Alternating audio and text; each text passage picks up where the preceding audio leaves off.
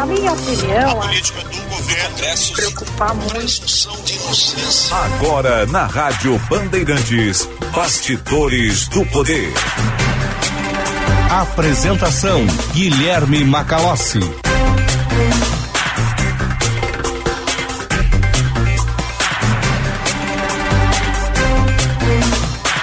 14 horas e 1 minuto está começando nesta sexta-feira santa, dia 7 de abril de 2023, mais uma edição do Bastidores do Poder.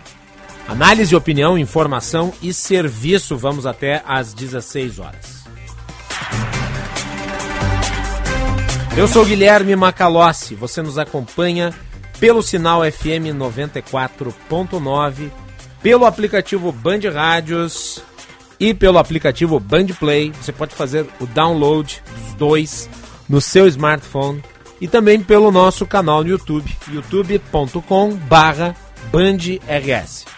Se inscreva, mande a sua mensagem pelo chat ou pelo nosso WhatsApp, que é 980610949 980610949. Bastidores do Poder tem o patrocínio de Sinoscar. Para você abrir sorriso, venha fechar negócio na Sinoscar.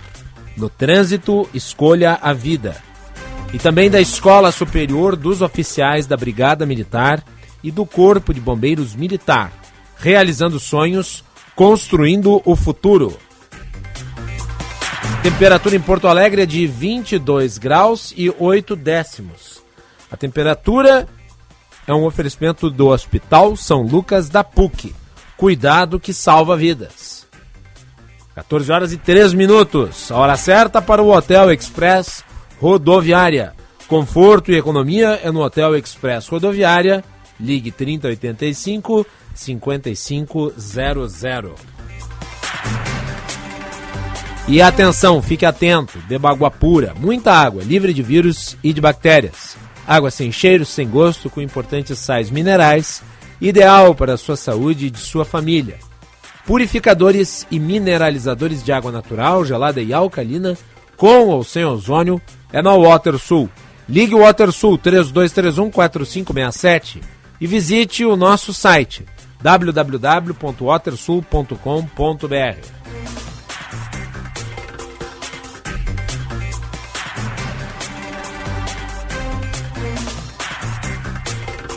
disse isso hoje pela manhã no jornal. Gente, vou repetir aqui. A Sexta-feira Santa é parte de uma data uh, concernente ao episódio mais importante na formação uh, das religiões cristãs, que é a paixão de Cristo.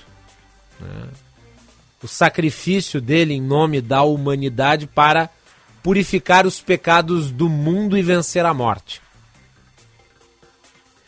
Uh, eu até comentava com o Juan antes, existe ah, uma diferente perspectiva da Páscoa em relação ao Natal. O Natal é mais pop. O Natal é mais festivo. A Páscoa é diferente, a Páscoa é naturalmente reflexiva. Não há um clima de festa no ar. Né?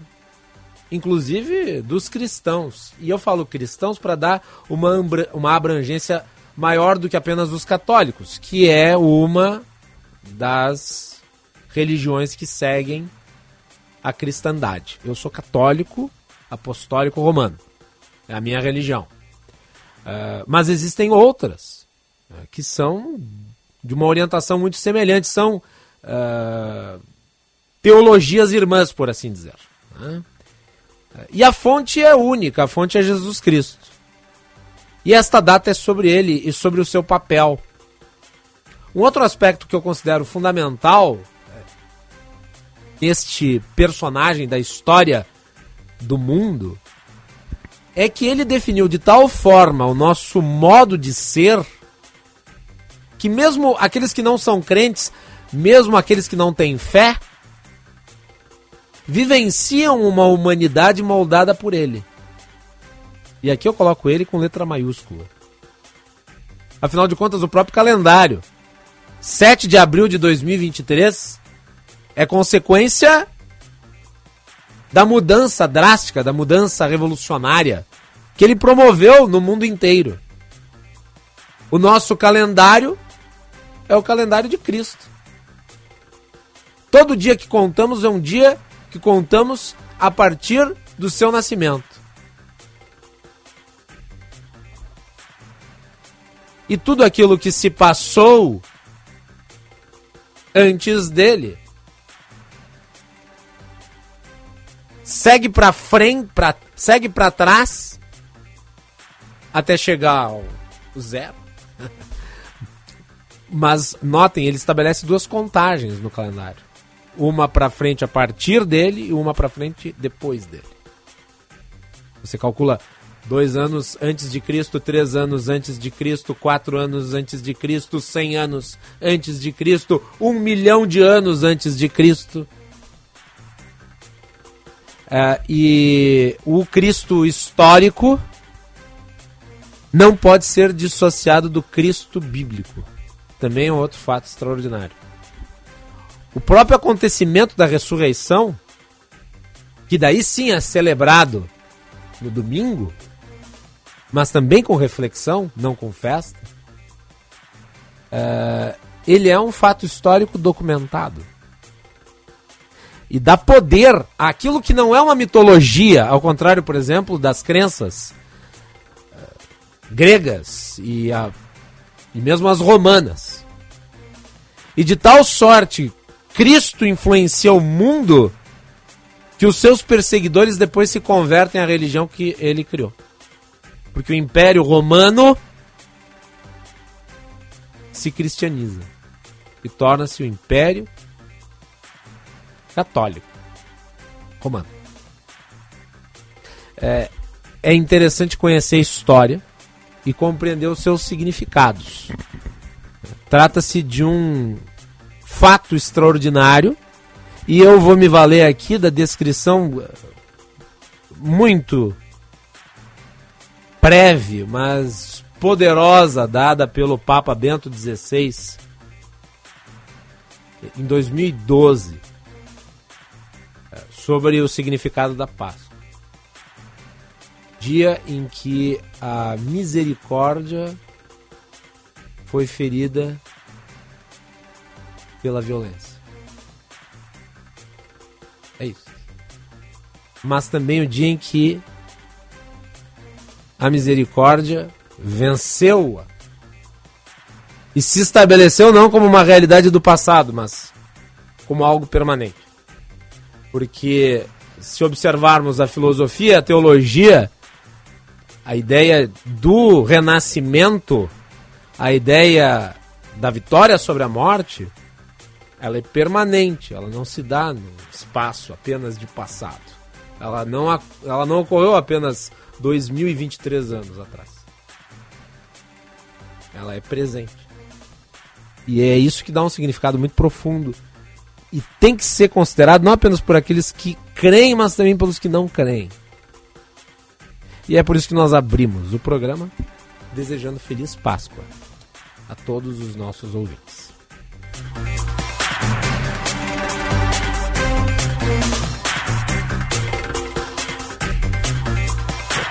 Hoje também é dia dos jornalistas, né? Então, parabéns para todos. Né? É, numa época em que o jornalismo costuma ser, digamos. Vou aqui utilizar o termo e a referência, tá? O jornalismo que costuma ser tirado para Judas. Tá? Mas que é instrumento da sociedade. O jornalismo que tem que ser fiscalizador jornalismo que tem que ser observador dos fatos, questionador né, e trazer os assuntos à baila sempre primando pela qualidade.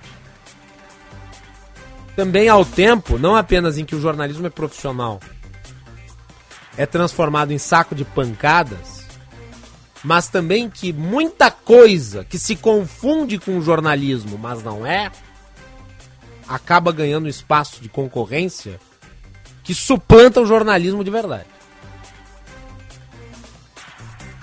Numa profissão que lida com problemas que são notórios, mas que ainda assim é fundamental para a democracia. Então, viva o jornalismo e parabéns a todos nós jornalistas.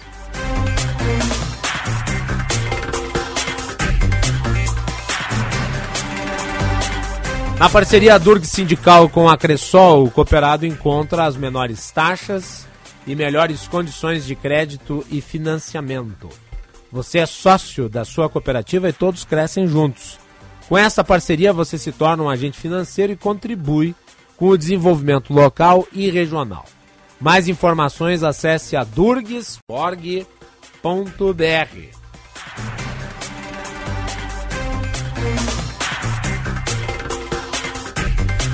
Bom, nós temos dois aniversariantes também hoje, né?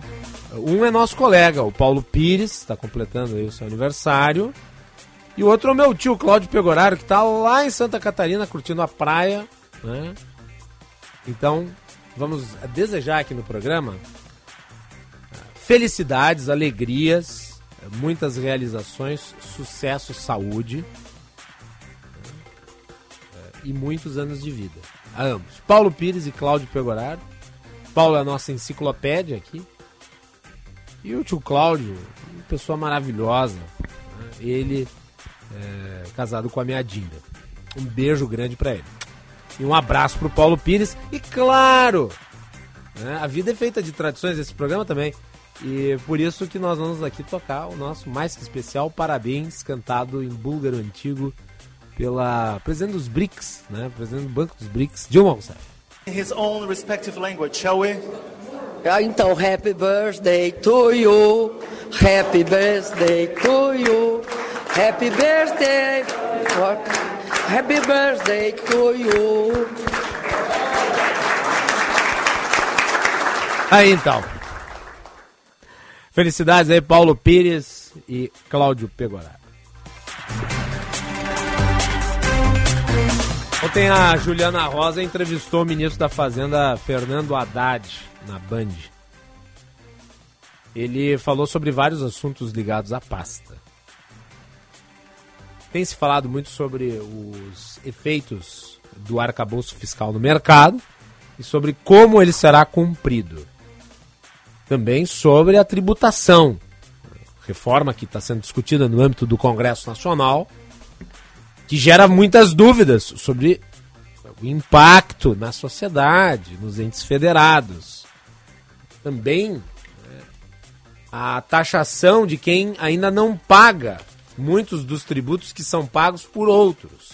E todos esses temas foram versados na entrevista. A Juliana Rosa, que é uma das grandes jornalistas de economia do país.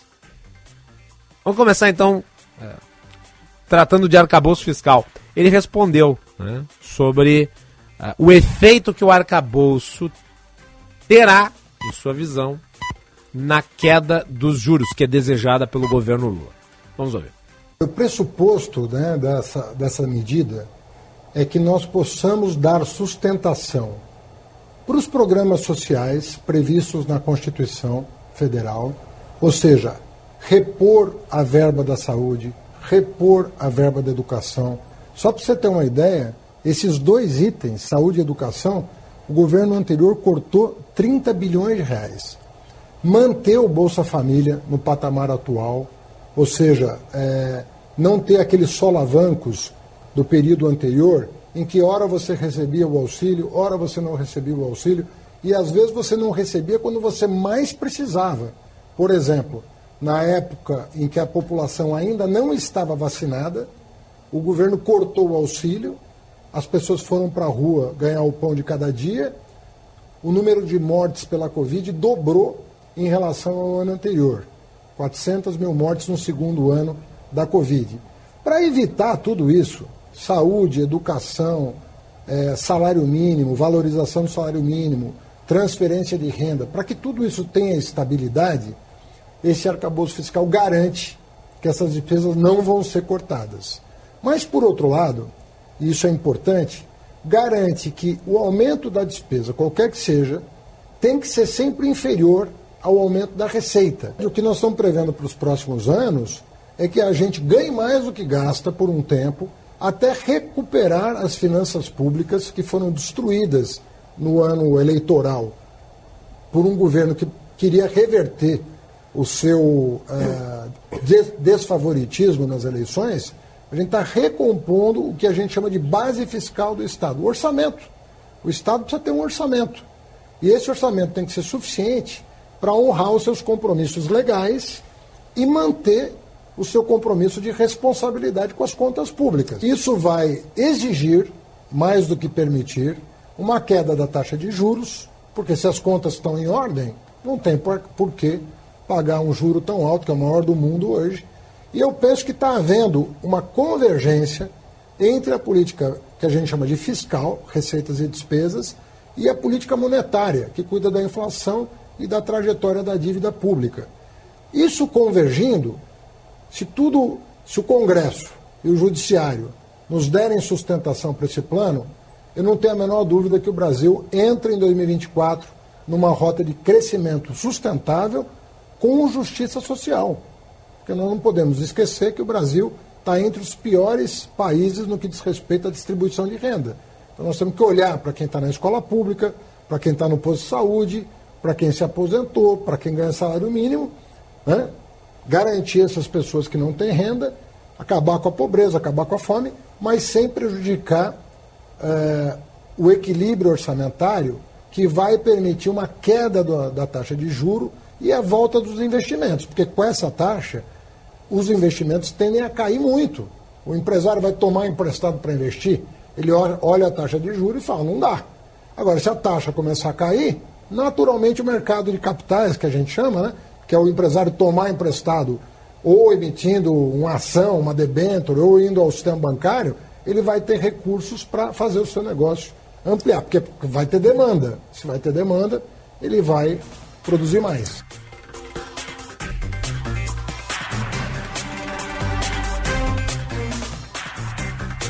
O presidente do Banco Central, Roberto Campos Neto, elogiou o arcabouço fiscal. Né?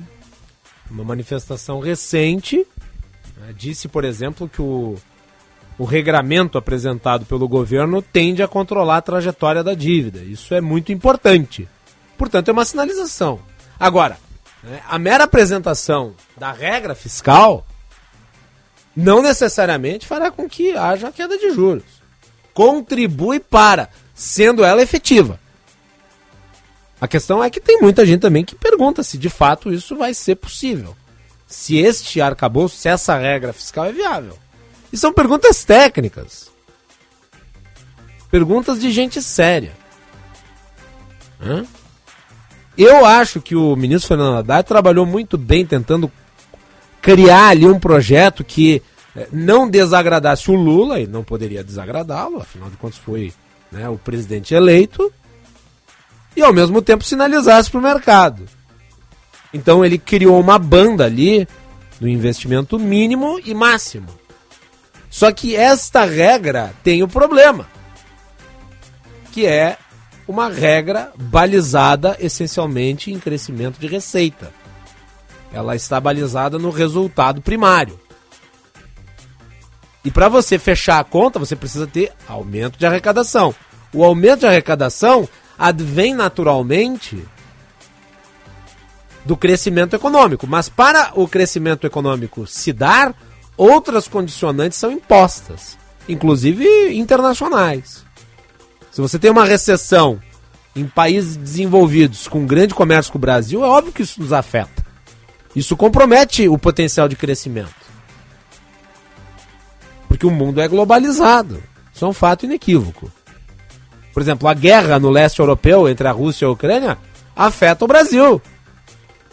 E eu vou mencionar aqui o caso né, dos fertilizantes e dos grãos impacta no agronegócio, principal produto de exportação brasileiro no mercado global.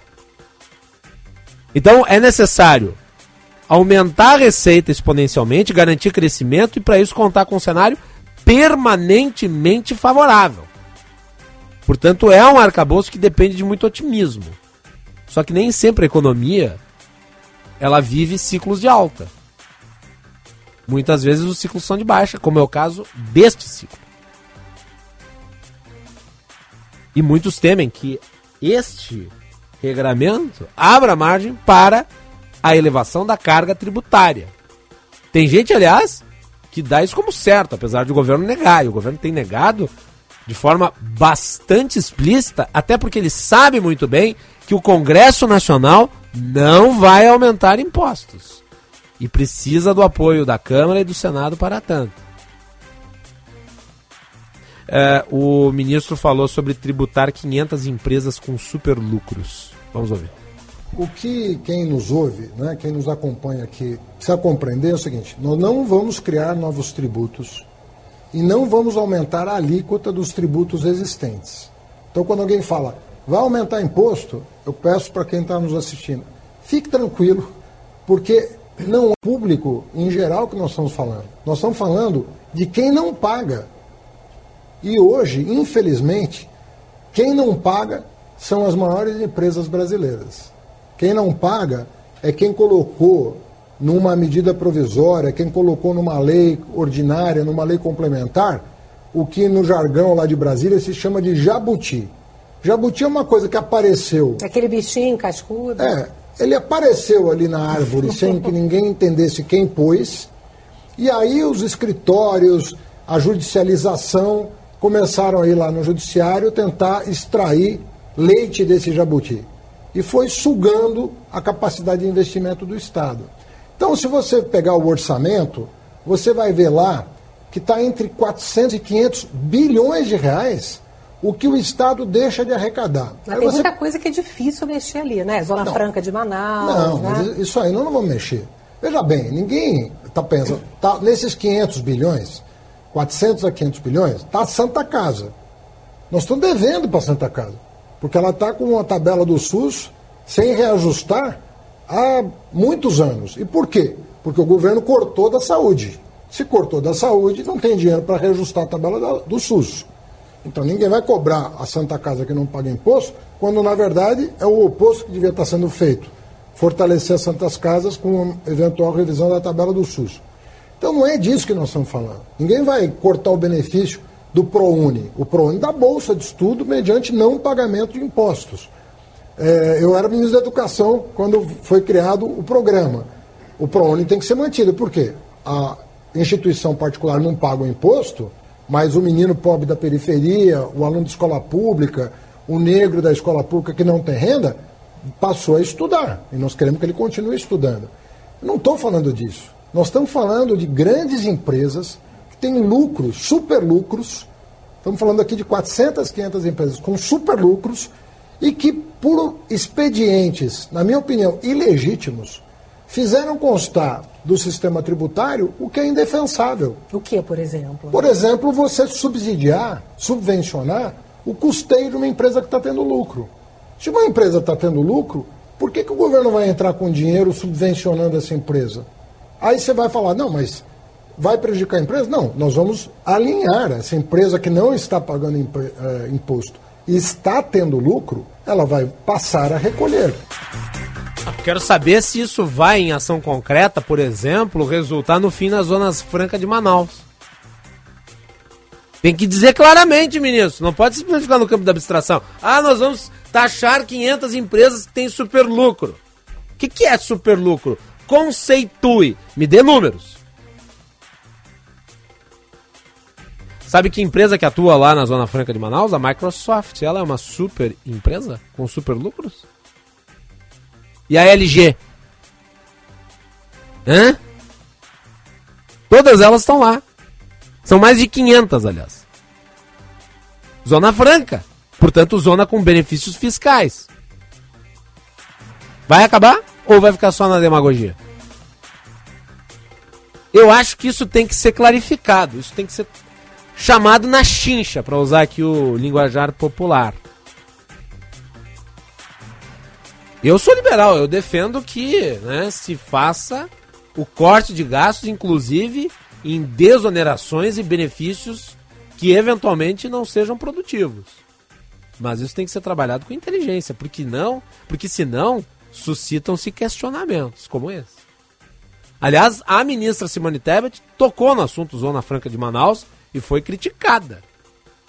Então, essa ideia de taxar super, super lucros de empresas, ela tem um limitador, né? Me parece, fica evidente.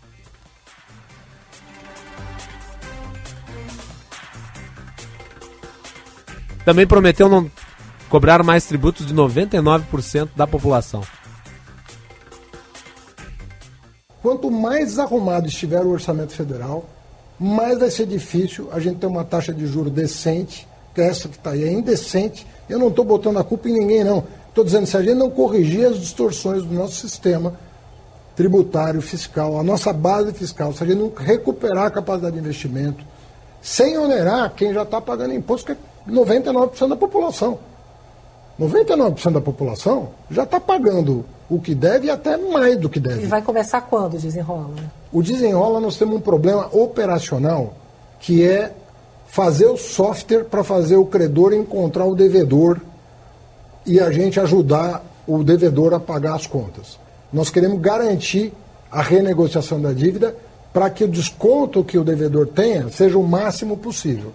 E para isso, eu preciso do apoio dessas empresas que negativam o CPF dos consumidores. A Serasa, principalmente. Só tem Será? a Serasa? Não, são três, três ou quatro. Eles ganham bastante dinheiro, né? Então, então nós estamos convencendo eles a aderir ao programa né, e a desenvolver o software, porque eu preciso do dado deles. Eu não tenho os dados de quem deve para o setor privado, eu tenho os dados de quem deve para o setor público. Isso está acontecendo já. Isso está acontecendo, está todo mundo numa mesa desenvolvendo o software e depende mais deles do que do, que do governo pelo seguinte, o- a medida provisória está pronta, o dinheiro está reservado.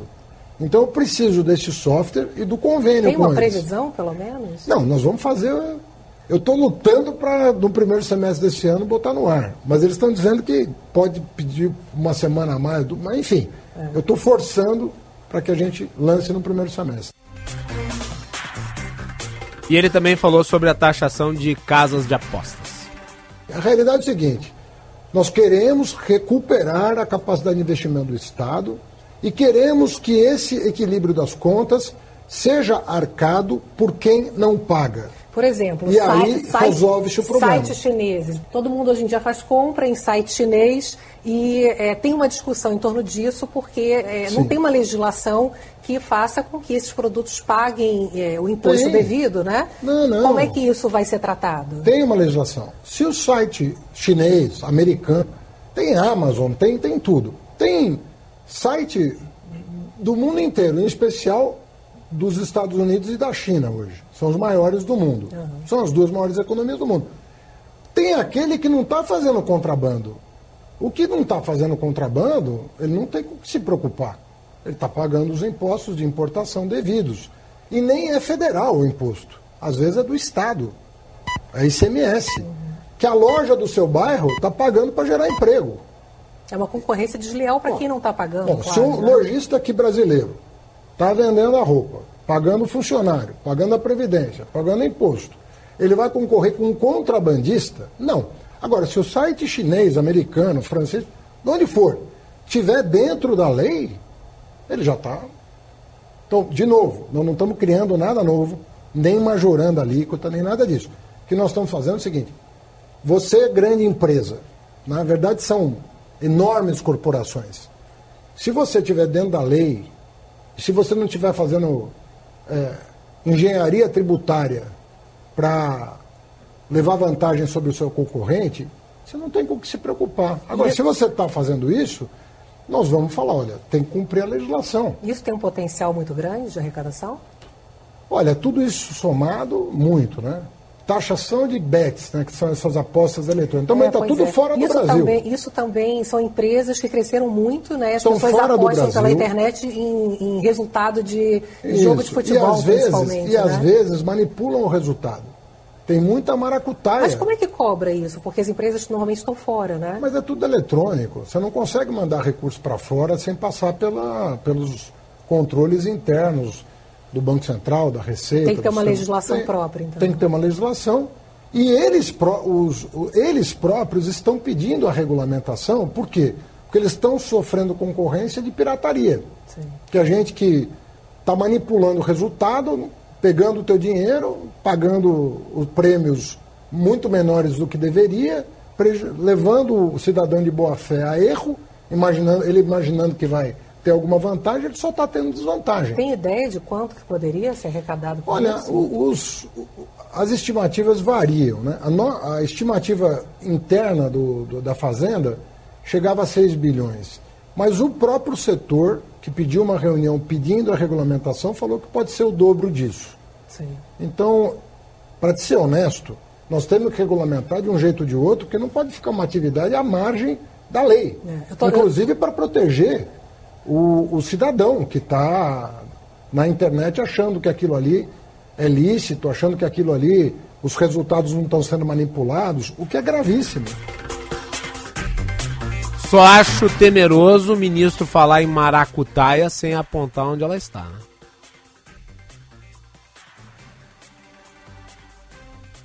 Tem que apontar. Se sabe de alguma maracutaia, o dever é de fazer a devida denúncia. Formalmente, né? Nos meios adequados. Óbvio, fora, é claro que é necessária uma regulamentação. Agora, também é necessário uma regulamentação que não feche o mercado. É necessário uma regulamentação que mantenha a concorrência. E não criar mais. Porque o Brasil tem essa cultura, né? O Brasil tem duas culturas: a dos monopólios públicos e a dos oligopólios privados. E as duas são absolutamente refratárias à ideia de concorrência de livre mercado.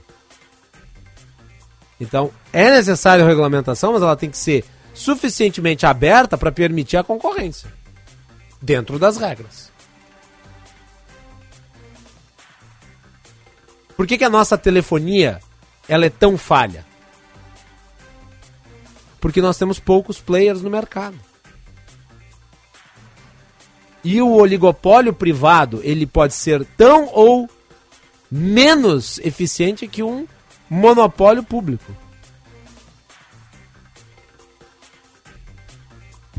Bom, falando nisso, falando em monopólios e oligopólios, e falando de público e privado, nessa sexta-feira, o presidente Lula excluiu uma série de empresas do Programa Nacional de Desestatização. E outras três companhias foram retiradas do Programa de Parcerias e Investimentos. A medida foi divulgada na edição extra do Diário Oficial da União. Quais são as empresas?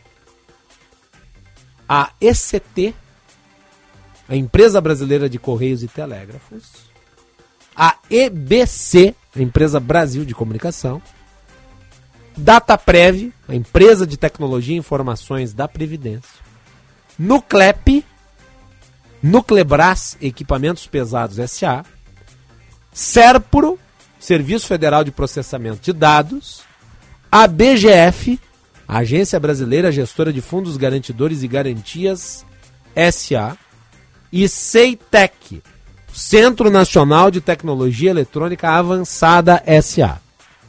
As que não estão mais no programa de parceria são a Conab, Armazéns e Imóveis de Domínio da Companhia Nacional de Abastecimento, PPSA, Empresa Brasileira de Administração de Petróleo e Gás Natural, Pré-Sal Petróleo SA, e Telebras, Telecomunicações Brasileiras SA. Todas essas empresas, elas estavam ou no programa de desestatização ou no programa de parcerias e investimentos. Isso desde 2019, quando elas foram inclusas. O projeto de lei, entretanto, está parado na Comissão de Assuntos Econômicos do Senado desde 2021.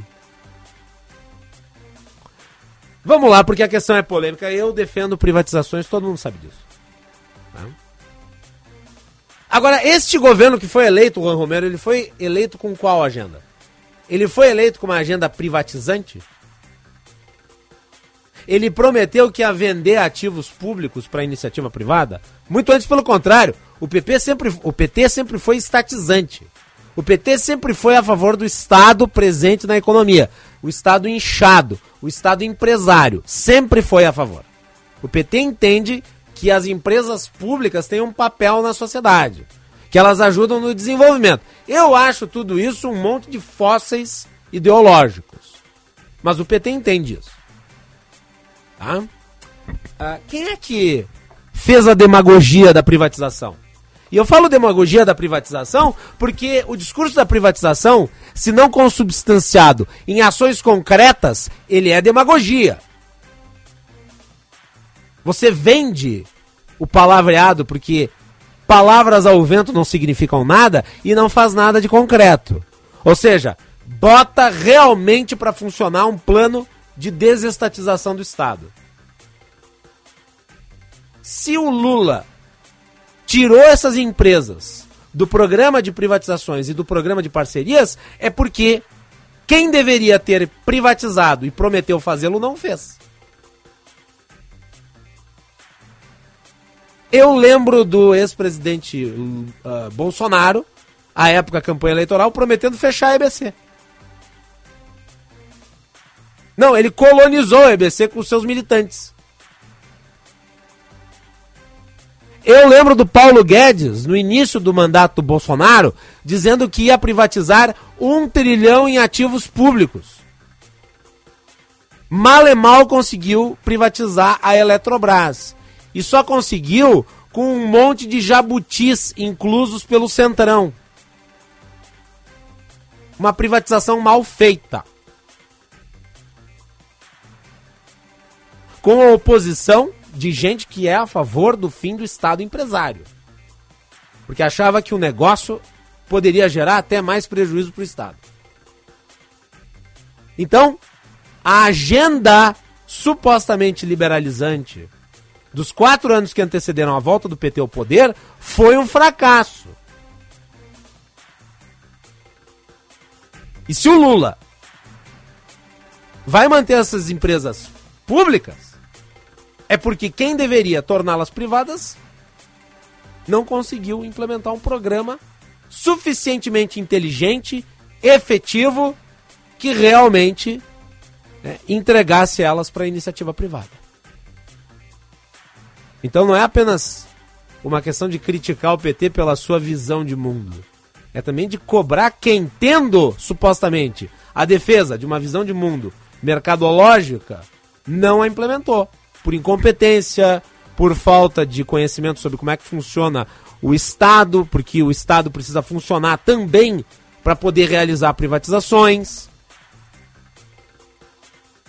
que achou que ia chegar ali no governo e com perdigotos ia se desfazer do patrimônio público, tornando privado. Portanto, a agenda liberal que eu defendo, a agenda de diminuição do tamanho do Estado que eu defendo, não foi bem implementada. E agora não se pode condenar o Lula por não querer privatizar. Você pode condenar o Lula por ter essa visão. Agora, ninguém poderia imaginar o contrário, que ele chegaria na presidência a vender a Petrobras, os Correios, né? essas outras empresas todas, algumas delas até desconhecidas do público. E vejam, o fracasso da agenda liberalizante propiciou oportunidade para agora, neste governo, não apenas não se vender essas empresas, como também descaracterizar a lei de proteção das estatais. E isso é até mais grave, porque, vejam, se nós não vamos privatizar, ao menos vamos criar critérios para administrar as, as empresas públicas. Mas não apenas isso né, não foi feito, como está sendo mudado. Exatamente para que as empresas permaneçam públicas e voltem a ser loteadas por partidos políticos, colonizadas por interesses outros que não os interesses da população. Então é necessário cobrar quem não fez quando deveria ter feito. E não apenas fazer a crítica fácil. Essa eu também sei fazer né? que é a de falar de quem tem uma visão antiquada de Estado. Estado opulento, perdulário. Sim, o PT tem essa visão, uma visão velha, uma visão velhaca de Estado. É, que o Estado tem que ser indutor, que o Estado tem que ser o agente da promoção do desenvolvimento. Eu sei fazer essa crítica e eu a faço. Agora, tem gente que faz essa crítica e se recusa a fazer a crítica necessária a gente incompetente que se adonou da pauta liberal e a jogou no lixo. Vamos com as informações do trânsito. Josh Pittencourt. Trânsito. Cielo é a marca de maquininha que já tem a confiança de mais de um milhão de clientes, porque ela leva a qualidade tão a sério quanto você. Acesse e saiba mais em cielo.com.br. Boa tarde, Macalossi, a todos aqui no Bastidores do Poder nessa sexta-feira, feriado, movimento bem abaixo da média na capital, região metropolitana, mas com fluxo intenso nas estradas em direção ao interior e principalmente ao litoral. Expectativa para hoje era de 33 mil veículos passando pela Freeway e até o momento já passaram 23 mil motoristas. Então, um movimento intenso ao longo da manhã. Nesse começo de tarde deu uma baixada. Agora são um pouco mais de 20 veículos por minuto, passando no pedágio de Gravataí e também Santo Antônio da Patrulha. Cielo é a marca de maquininha que já tem a confiança de mais de um milhão de clientes, porque ela leva a qualidade tão a sério quanto você. Acesse e saiba mais em cielo.com.br. Macalós. Muito bem, obrigado Josh Pittencourt. Vamos com o nosso quadro Bandtech.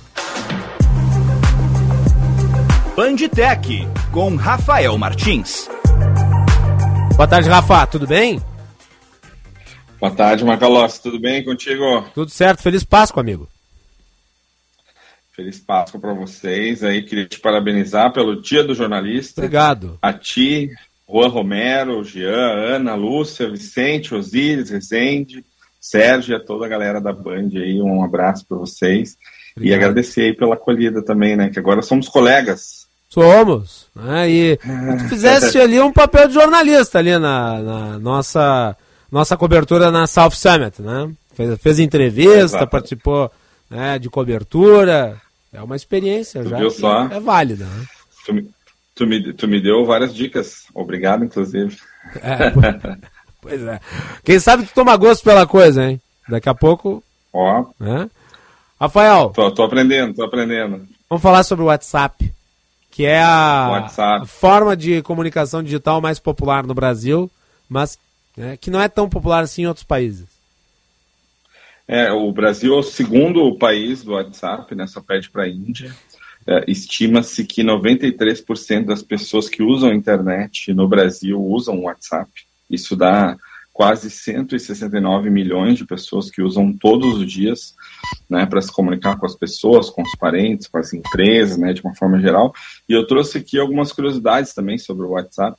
O próprio nome, né, WhatsApp, né, é, era, é, é, uma, é uma forma que foi criada é, para simular o WhatsApp, né, do, do, inglês, que quer dizer como vai, né, mas Isso. como é um app de celular, ficou WhatsApp, né, com app. E ele veio para substituir o SMS, né, ele, na época a gente usava muito SMS, e ele veio para substituir o SMS. Ele foi comprado pelo Facebook em 2014 por 19 bilhões de dólares. Foi fundado por um cara chamado Jan Cohn, que curiosamente concorreu a uma vaga no Facebook em 2008 e não passou, não foi aprovado para trabalhar no Facebook. E anos depois, seis anos depois, ele vendeu a empresa que ele criou por 19 bilhões de dólares. É, o WhatsApp é utilizado em 180 países, né? por mais de 2 bilhões de pessoas, das 7,8 bilhões de pessoas que temos no mundo. E uh, eu quis falar sobre isso essa semana também, porque o WhatsApp anunciou diversos novos recursos aí que vão entrar nas próximas semanas, né? Uhum. Como, por exemplo, editar mensagens enviadas. Uh, tu vai poder mandar mensagens de texto que podem ser visualizadas só uma vez, assim como já tem nas imagens. E tu vai conseguir bloquear conversas que tu tem com algumas pessoas com senha ou biometria. Então, acho que tem, a gente vai ter vários recursos esse ano como de assim? segurança. Como é que vai ser né, essa funcionalidade? Eu vou poder bloquear como isso? Qual é o sentido? Por senha. Para que de repente se alguém pegar teu WhatsApp não vê uma conversa que para ti é, é muito importante ou tem dados muito sigilosos, né? Acho que o WhatsApp cada vez mais está. Sabe que isso vai dar muita treta em casal, né? É. pois é, né? Eu, eu, eu tava lendo um texto. E o fato de colocar um cadeado justamente... na conversa já é confissão de culpa. Já é confissão de culpa, exatamente.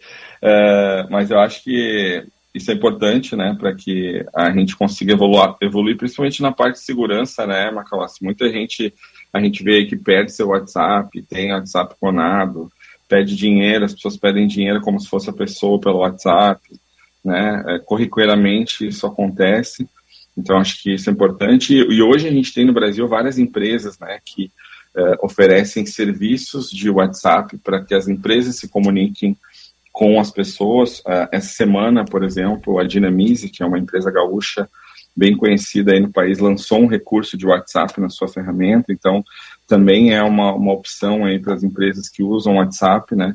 Porque eu não sei tu, mas quando eu vou falar com uma empresa, a primeira coisa que eu procuro é o WhatsApp da empresa. Sim. Sim, sim, é corrente. Que é uma forma corrente. mais... É, é muito melhor do que rápida, o 0800, né? O antigo 0800. É, então acho que esse ano vai ser o ano do WhatsApp.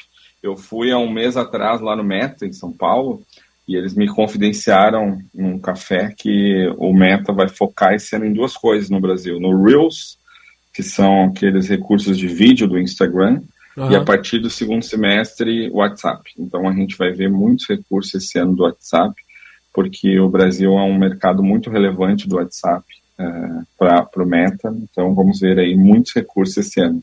Uh, e isso obedece um pouco, talvez, uh, o temor de o, de o Telegram eventualmente se tornar mais popular no Brasil? Aliás, por que, que o Telegram não é tão popular no Brasil, apesar de ele ter infinitas funcionalidades a mais que o WhatsApp? É que é muito difícil tu popularizar um app, né? É, tu fazer as pessoas usarem. Eu acho que o WhatsApp ele conseguiu criar algo que o Washington Oliveto fala sempre, né? Quando perguntam para ele o que é uma boa publicidade, ele diz que é uma boa publicidade é aquela que entra na cultura popular, né? E eu acho que o WhatsApp conseguiu uh, vencer essa barreira de entrar na cultura popular, né? Então, acho que a gente chama, estava falando com o Juan ali, que hoje o assunto era o Zap, né? O Brasil tem uma, uma forma particular de falar. É. E eu acho que o Telegram, ele hoje é utilizado para várias coisas, né? Tem gente que vê até série, né, no Telegram, tem grupos gigantescos, né, de discussão, enfim, mas eu acho que tem o desafio da popularização, né? Ele em algum algum nível ainda parece algo muito técnico para as pessoas mais leigas, né? E, e, eu acho que existe uma resistência também de pessoas, né? Estamos falando aí da população em geral, de ter outro app de mensagem. Acho que a gente que é mais heavy user, assim, né? Que usa bastante, uh, é, para nosso sentido, né? Mas acho que tem um desafio muito grande aí de se popularizar e eu acredito que o WhatsApp vai continuar protagonista aí nessa história de mensagem instantânea. Muito bem. Rafael Martins está aí. Vamos aguardar as novidades e conforme elas vão chegando, serão pauta aqui na coluna Bandtech. Obrigado, Macalós. Queria mandar um abraço para o Pablo Romero, que está me escutando, e ele, a família dele. Um abraço para toda a empresa aí, Severo Romero. Parentes do Juan aqui, o nosso produtor? Como? São parentes aqui do Juan Romero? Ó, oh, pode ser, hein? Não pode sei, ser, pode ser a... que sejam parentes distantes, hein? Tem essa possibilidade, tem que muito... sempre tem um Romero perdido por aí. Tem muitos Romeros, Juan? Tem, tem. Sempre tem um perdido por aí em Porto Alegre, então, Nossa Senhora, Rafa. Olha aí, o Pablo tem uma empresa chamada Severo Romero, que é uma empresa de seguros. Então, quando vê, é teu parente. O Juan tá precisando de um seguro para ele. Vamos lá. Olha aí. Rafael, muito obrigado. obrigado. Um grande abraço. Feliz, Feliz Páscoa, Páscoa. para ti e para a família. Tudo bem, tá aí então.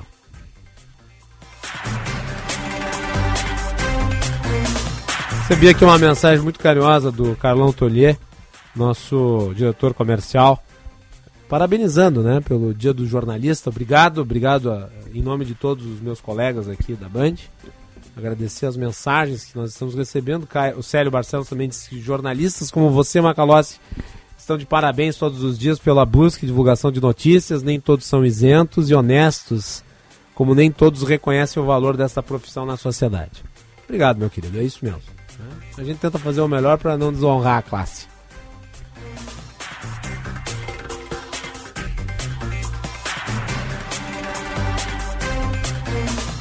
Márcio Viana lhe manda a seguinte mensagem sobre a entrevista do Haddad para Juliana Rosa.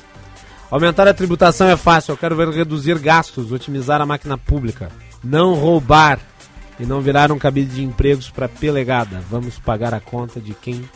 Aí ele falou, faz o L.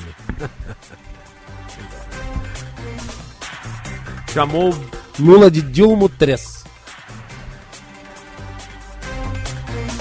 Aí então. Mensagens do público, né? Bastidores do Poder no ar aqui nas ondas da Rádio Bandeirantes. Você nos acompanha pelo Sinal FM 94.9, aplicativos Band Rádios e Band Play, canal no YouTube Band RS. Participe enviando a sua mensagem no chat ou pelo nosso WhatsApp 98061 0949. Voltamos.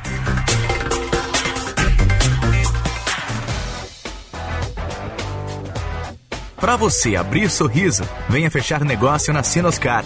Nova Montana a partir de 116.890 e Tracker LT em até 48 vezes. Venha dar esse presente para você na Sinoscar, uma empresa do grupo Sinosserra. No trânsito escolha a vida.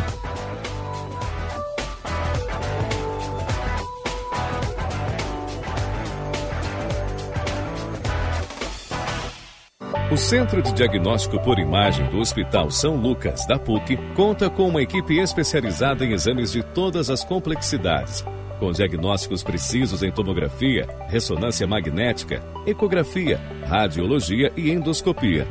Além disso, conta com o Centro para a Mulher, um espaço exclusivo e confortável para exames de mamografia, ecografia mamária e muitos outros. Os exames podem ser feitos de forma particular ou por inúmeros convênios. Saiba mais em hospitalsaolucas.pucrs.br.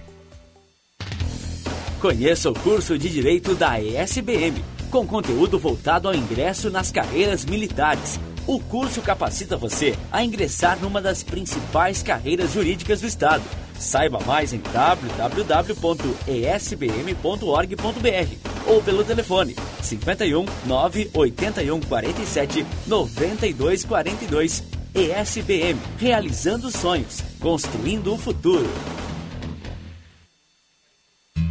O alimento é uma fonte de nutrientes muito poderosa, capaz de manter a imunidade, a saúde e o bem-estar de todos. É por isso que produtores rurais de todos os cantos do estado continuam acordando cedo para trabalhar, para que a população continue com comida na mesa e com a saúde em dia.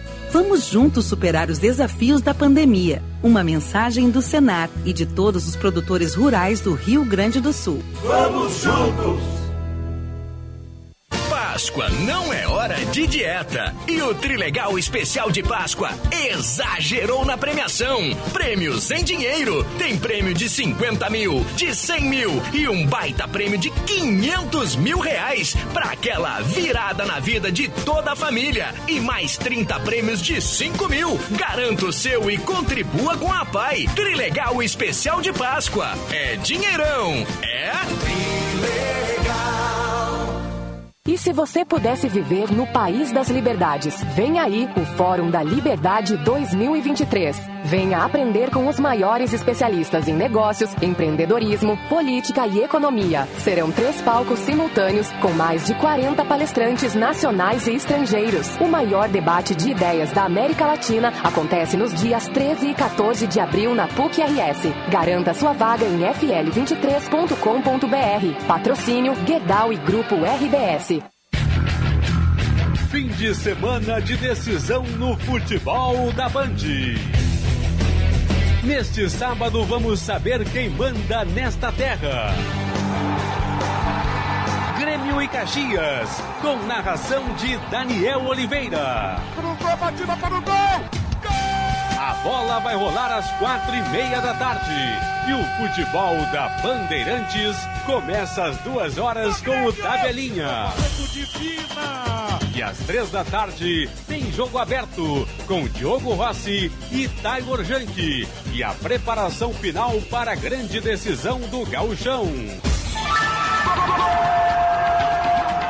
Jornada Esportiva. Parceria Talco Pó Pelotense, Banrisul, KTO.com, Sinoscar, e Sanar Farmácias. Bandeirantes. Fechada com você, fechada com a verdade. Rede Bandeirantes de Rádio. Repórter Bandeirantes é um oferecimento de Grupo Souza Lima. Eficiência em Segurança e Serviços. Repórter Bandeirantes. Começando agora mais um Repórter Bandeirantes. Os saques da poupança batem recorde no primeiro trimestre do ano e superam a marca de 51 bilhões de reais. De acordo com o Banco Central, é a maior retirada líquida desde 1995, superando o registrado em 2022. Especialistas apontam que uma das causas da grande quantidade de saques é a alta taxa de juros. E agora informações de Brasília, de novo com ele, Márcio Rocha. O governo federal retirou algumas empresas que estavam listadas no processo de privatizações. Entre elas estão a Telebrás, os Correios e a Empresa Brasil de Comunicação, a EBC. A decisão partiu do Conselho de Programa de Parcerias e Investimentos, que recomendou a exclusão das empresas públicas do Programa Nacional de Desestatização. O texto é assinado pelo ministro-chefe da Casa Civil da Presidência da República e presidente do Conselho, Rui Costa, e pelo ministro das Comunicações, Juscelino Filho. Já o decreto foi publicado no Diário Oficial nesta quinta-feira. O Programa Nacional de Desestatização foi iniciado em agosto de 2019. O negócio é o seguinte: a solução completa para o seu negócio é a Souza Lima. E com a Souza Lima, o negócio é inovação. E aqui não tem esse negócio de ser tudo igual, não. As soluções são sob medida, de segurança, limpeza e outros serviços. E é um ótimo negócio em valores, sempre alinhado aos valores do seu negócio. E esse negócio de terceirização deixa que a gente resolve. O nosso negócio é fazer o seu negócio melhor. Negócio fechado?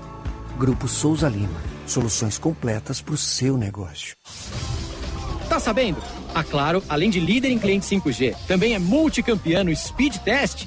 Milhões de pessoas testaram e comprovaram. A Claro tem a internet móvel mais rápida, mais estável e com a melhor experiência de vídeo do Brasil. E tem mais, vou ter que correr, são muitas conquistas. Internet com fibra mais rápida, maior velocidade de download, Wi-Fi mais estável do Brasil. Ufa! Vem pra Multicampeã, vem pra Claro. Saiba mais em claro.com.br barra Claro. A Páscoa Cacau Show está recheada de momentos especiais. São os momentos Feliz Hoje. Momentos simples que transformam o seu dia. Como ganhar um presente da Cacau Show, brincar de caçar ovos de Páscoa com as crianças ou se fantasiar de coelhinho. O que importa é saborear o momento e aproveitar o agora. Páscoa Cacau Show. Delícias que transformam o seu momento. Feliz Páscoa. Feliz hoje. Quer dar um up no dia a dia? Aprender uma receita nova, ouvir as notícias do momento ou apenas curtir um filminho comendo pipoca? Com a programação da Sky você tem tudo isso. E sabe o que é melhor? É que com Sky pré-pago você assiste de tudo, sem pagar mensalidade. É só comprar o equipamento e recarregar a programação. Tem recargas de 3, 7, 15 e 30 dias, a partir de R$ 9,90. E você ainda tem acesso ao app da Digo, sem custo adicional para assistir ainda mais conteúdos quando e onde quiser. Então ligue agora, 0800 728 7163. Sky, a gente se diverte junto. Band Esporte Clube na tela da Band. Para você ficar por dentro das notícias, dos bastidores, de todos os esportes. Band Esporte Clube, aos sábados. Oferecimento: Esportes da Sorte. A gente aposta em você. Repórter Bandeirantes. Você está ouvindo Bastidores, Bastidores do, poder, do Poder na Rádio Bandeirantes com Guilherme Macalossi.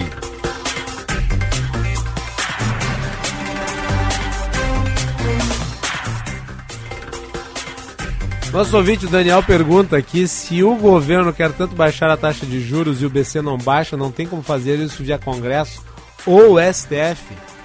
Não, Daniel, não tem como. Não é atribuição nem do Congresso nem do STF. Aliás, o Congresso delegou a função de cuidar da moeda ao Banco Central, porque a legislação foi aprovada no Congresso. Então, é atribuição do Copom, Comitê de Política Monetária. É que é um colegiado, diga-se passagem. Né? Não é a decisão do Roberto Campos Neto, é a decisão de um conjunto de técnicos, dos quais faz parte o Roberto Campos Neto. Ah, mas aí é, isso é ruim porque o Lula não pode trabalhar junto com o Banco Central. Ele pode trabalhar junto com o Banco Central, fazendo a política fiscal. Mas a ideia de você moderar o poder é distribuí-lo entre instituições independentes e não concentrá-lo. Né? Isso é empiricamente provado no mundo desenvolvido.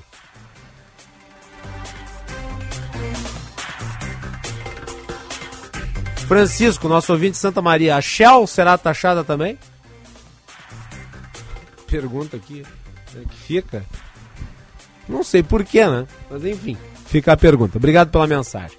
Lembrando que tem a nossa enquete no ar, daqui a pouco o Juan vai dar o resultado. Vamos com a previsão do tempo. Serviço Bandeirantes. Previsão do tempo. Com a Cláudia Vilemar. Claudinha, chove nesta Páscoa? Boa tarde. Boa tarde, Macalós. Boa tarde a todo mundo que nos acompanha. Chove em algumas regiões do estado. Aqui em Porto Alegre, o sábado vai ter céu encoberto e tempo seco. A mínima de 17 e a máxima de 24 graus. Em Gramado, na Serra, o dia vai ser mais frio, com mínima de 13 graus, máxima de 21 e um dia com céu nublado e muita chuva. Santa Rosa tem previsão de sol com nuvens, também sem chuva, temperatura entre 17 e 28 graus. Lajeado tem sol com nuvens e alguns períodos de céu nublado, mas também mínima de 18 e máxima de 26 graus. Então aí teremos um sábado com temperatura mais amena, mais civilizada, como diz o Macalossi, mas sem chuva aqui em Porto Alegre. Uma temperatura que já tende ao outonal mesmo. É, né? eu já tô com frio, tanto que hoje eu tô até de manga longa. Pra mim, já eu que não sou gaúcha, né, não sou acostumada, já estou passando frio. Mas o Macalossi tá de manga curta. Quando é que você exemplo. veio pra cá? Faz mais de um ano já. Eu vim em fevereiro do ano você passado. experimentou já já passei o o inverno aqui, já sofri bastante. Tá começando a se acostumar só, né? Não, é, eu, assim, Não, minha querida, olha, vou dizer, eu, eu não me acostumei até hoje, Pois estou é. aqui há 36 anos. eu no- depois no inverno mesmo tu se acostuma porque é, é sempre assim, né? Mas agora que tá começando, ainda eu não quero aceitar muito que tá frio. E eu sou assim, não tá tão frio hoje, mas eu estou passando frio. Tô com dois casacos já porque eu sou frienta. Mas no meio do inverno parece que tu já tá mais acostumado, né? O comecinho que é o que me pega. Quando começa. É, porque até semana passada tava calor e aí tava tudo bem, aí do nada. É que nem a, a preguiça antes de fazer o exercício físico. É, é Quando tipo tá no isso. meio do exercício, aí vai, né? Aí você já engrenou. É, no meio do inverno tu tá acostumado, daqui a pouco começa a esquentar de novo, é até estranho, né? Eu até esqueço como que é o calor. Toda mudança de estação é crise alérgica. É, Na sim. entrada e na saída. Sim. né? É isso. E aquela gripe chata toda vez. Exatamente. É por isso que nessa época a gente vai lá na farmácia e pega uns remedinhos. assim. Já deixa de estoque, né? Um Sorinan, né? um Benegripe, um Alegra e outros correlatos. Né? Sempre bom ter em casa. Claudinha, obrigado. Obrigada, Macalossi. Boa Páscoa. Boa Páscoa pra ti também e pra todo mundo que nos acompanha aqui no Que Bastidores. seja doce. Ou Então- meio amarga, que daí pelo menos o chocolate é um pouco mais saudável. É, dependendo do gosto pessoal de cada um aí. Tá aí então. O tempo é um oferecimento aqui no Bastidores do Poder do Hospital São Lucas da PUC. O Centro de Diagnóstico por Imagem do Hospital São Lucas da PUC conta com uma equipe especializada em exames de todas as complexidades. Com diagnósticos precisos em tomografia, ressonância magnética, ecografia, radiologia e endoscopia. Agende agora o seu exame saiba mais em hospitalsaulucas.pucrs.br. Esse é o Bastidores do Poder na Rádio Bandeirantes. Vamos com o repórter KTO. Dupla Grenal. Informação, repórter KTO. Muito bem, então nós vamos ter agora as informações aqui da dupla Grenal, Diogo Rossi com o Grêmio e o Lucas Dias com o Grêmio finalizou esta manhã sua preparação para o duelo contra o Caxias na final do Campeonato Gaúcho. O técnico Renato Portaluppi relacionou 35 jogadores, ou seja, todo o elenco para a grande decisão. Mesmo aqueles que não têm condições de jogo, como o PP, por exemplo, ou o Jonathan Robert, que ainda se recupera de uma lesão no joelho. A equipe está encaminhada. Adriel, João Pedro, Bruno Alves, Kahneman e Reinaldo, Vijaçante, Carbajo, Bitelo, Cristaldo e Vina, com Luiz Soares no comando de ataque. É o tricolor em busca de um título neste início da temporada 2023. Natan está chegando em Porto Alegre e é reforço do Grêmio pelas próximas três temporadas. O atleta, inclusive, postou nas suas redes sociais uma camisa, ainda em 2008, quando jogou nas escolinhas do tricolor gaúcho. O Grêmio ainda está no mercado em busca de outros reforços até o próximo dia 20 deste mês. Informações do Grêmio com o repórter Diogo Rossi.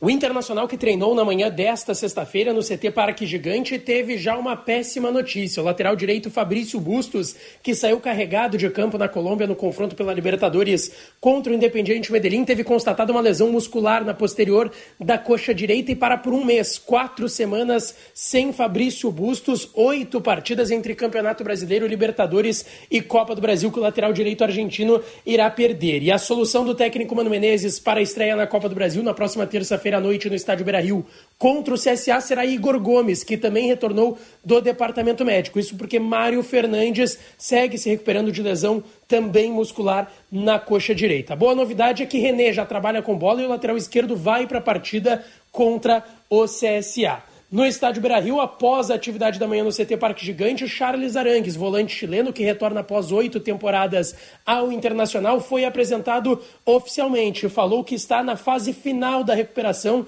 da sua lesão na panturrilha esquerda e deve retornar na reta final da fase de grupos da Copa Libertadores. Colorado segue a preparação para a estreia na Copa do Brasil contra o CSA na próxima terça-feira. Com as informações do Inter, falou o repórter Lucas Dias. Uma coisa que eu tava falando agora com o Braguinha, futebol tá condicionado ao imponderável. E ele é frequente, o imponderável é frequente no futebol. E é por isso que falar em chance de título sempre é muito arriscado. Ah, tal time tem mais chance. Sim, mas o imponderável acaba protagonizando o jogo e pronto, acabou a chance, acabou a, a possibilidade, o percentual né, de favoritismo. Ex exatamente o que eu ia dizer, né? O favoritismo é muito, é muito relevante, é muito relativo. Muito relativo a. Que... Claro, tu pode ter um time que, sei lá, foi todo o campeonato bem. Por exemplo, o campeonato tem 20 jogos, vamos tomar um exemplo. Vamos tomar um exemplo do Brasileirão. Uhum. O campeonato tem 38 jogos. Tu fez sei lá, 37 vitórias. Aí no último jogo, o time A, que venceu todos os jogos, confronta o time B, que é a lanterna, perdeu todos os jogos chega lá e perde por uma goleada pro time B. Então, ou perde de 1 a 0 Ou perde falta. de 1 a 0 Pode acontecer. Em 90 minutos tudo pode acontecer, em um segundo tudo pode mudar, como diz ali o slogan da nossa rádio vizinha. Esse negócio de favoritismo é muito relativo mesmo. E é a questão ali, o, o que diz, assim, o que define se o time vai ganhar ou não, são esses 90 minutos em campo, não é o retrospecto e é. não é nem o favoritismo. Por isso eu não gosto muito. Não gosto, lamento, eu digo o que acho, né? Eu não gosto muito quando a pessoa fala assim: ah, o Grêmio, por exemplo, nunca ganhou de tal time, em tal lugar. Grandes coisas. Não significa que eu não possa ganhar agora. Né? Porque o retrospecto não diz nada a respeito do jogo que vai ser jogado. É aquela velha história, né? Abre-se o precedente. E a cada jogo esse precedente pode vencer. Então, é sempre difícil falar em chance. Agora, você pode apontar favoritismos. Você pode dizer, né, que tal time tem melhor né, condição, melhor jogador, mais qualidade técnica. Mas mesmo um bom time com boa qualidade técnica, afinado, pode ter uma má partida. Voltamos.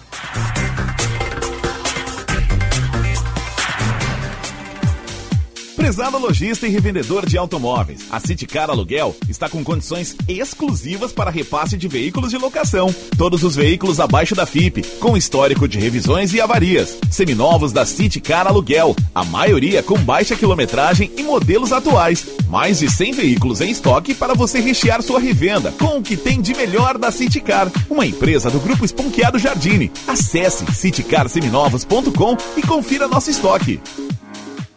Nenhum dia é igual ao outro. Nem toda expectativa combina com a realidade. A vida provoca escolhas, muda de fase, surpreende. E se a gente acreditar que fica tudo bem? Fica tudo bem quando cuidamos e somos cuidados. Bem que podia virar um mantra. Fica tudo bem. Seja lá o que faz bem para você, conte com a Panvel que fica tudo bem. Fica, fica, fica tudo bem. Panvel, bem você, você bem. Você que movimenta o varejo, não perca tempo. Associe-se já ao Cindy Lojas Porto Alegre e conte com as melhores soluções do mercado para fazer seu negócio crescer. Aproveite cursos, palestras e eventos exclusivos para capacitar seus colaboradores com grandes nomes do mercado e muito mais, a partir de 58 reais mensais. Enquanto você faz o seu negócio acontecer, nós auxiliamos a desenvolver a sua equipe. Acesse cindylojaspoa.com.br agora mesmo e conheça nossas soluções. O mercado muda a cada instante e o nosso apoio ao varejo acompanha esse ritmo. Associe-se já. Cindy Lojas Porto Alegre, a melhor solução para o teu negócio. Chegou a hora de declarar seu imposto de renda? No Banrisul, você antecipa até 90% da sua restituição com taxas especiais e recebe na hora. A antecipação não compromete sua renda mensal e o pagamento do empréstimo acontece só na data da restituição. Para contratar, é só acessar o aplicativo Banrisul Home Bank ou ir até uma agência. Saiba mais em banrisul.com.br barra antecipa-IR. Na parceria na Adurg Sindical com a Cressol, o cooperado encontra as menores taxas e melhores condições de crédito e financiamento. Lute e coopere por um novo sistema financeiro. Você é sócio da sua cooperativa e todos crescem juntos. Com esta parceria, você se torna um agente financeiro e contribui com o desenvolvimento local e regional. Informações acesse adurgs.org.br.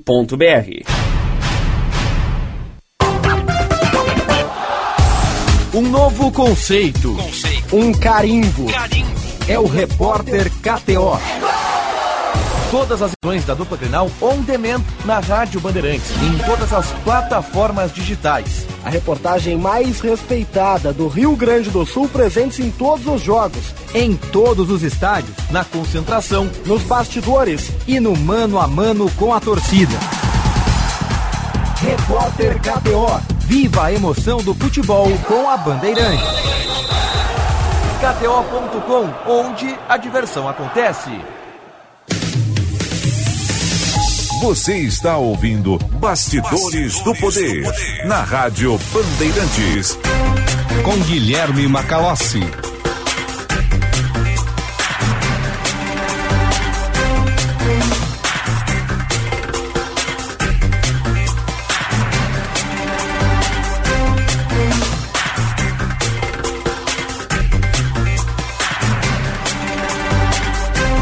15 horas e 13 minutos. Esse é o Bastidores do Poder.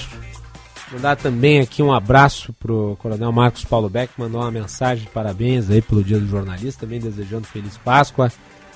E eu agradeço aí também o conteúdo da mensagem. Devolvo o abraço, desejo uma feliz Páscoa aí pro, pro Coronel e para toda a equipe da Azof BM. Obrigado. Uma honra.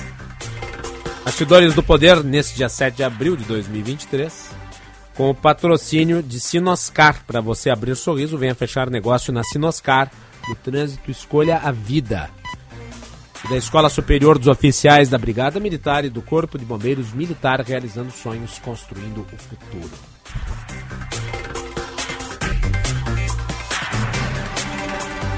Bem, o serviço de Disque Denúncia para receber avisos de possíveis ataques à escola tem implementação e discussão pelo governo federal. É o item 12, vamos com o Márcio Rocha aqui.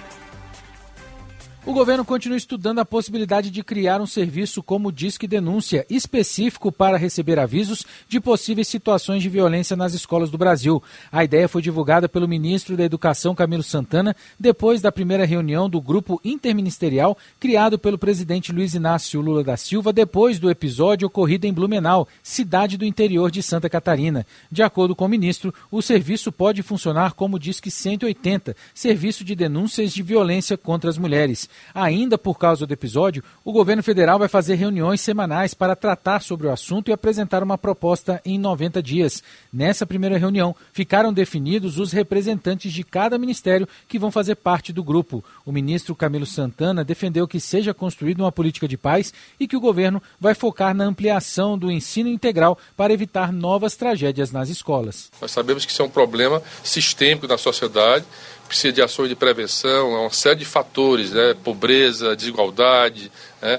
Então, são questões que são, são muito maiores, que precisam ser tratadas né, a, a médio e longo prazo, como por exemplo que nós temos defendido, o presidente Lula em breve deverá lançar, que é um programa da Escola Tempo Integral estimular a escola tempo integral, que é uma forma também de, além dar oportunidade para o jovem, mas de proteger essa meninada, essa juventude, né, hoje na sociedade. O governo acredita que existe um estímulo ao ódio em fóruns da internet e, por isso, defendeu que seja discutida uma possível regulação das redes sociais. Para o ministro-chefe da Secretaria-Geral da Presidência da República, Márcio Macedo, mesmo com as boas contribuições, a internet também apresenta mazelas. Infelizmente, esse ambiente da internet tem as suas contribuições boas para a sociedade, mas tem as suas mazelas e nós sabemos que tem grupos de pessoas que se alimentam desse tipo de situação. Então, posso fazer uma cruzada nacional da sociedade, governo, que possa prevenir esse tipo de coisa e inibir esse tipo de atrocidade. Camilo Santana também reforçou que vai realizar uma pesquisa nacional que vai avaliar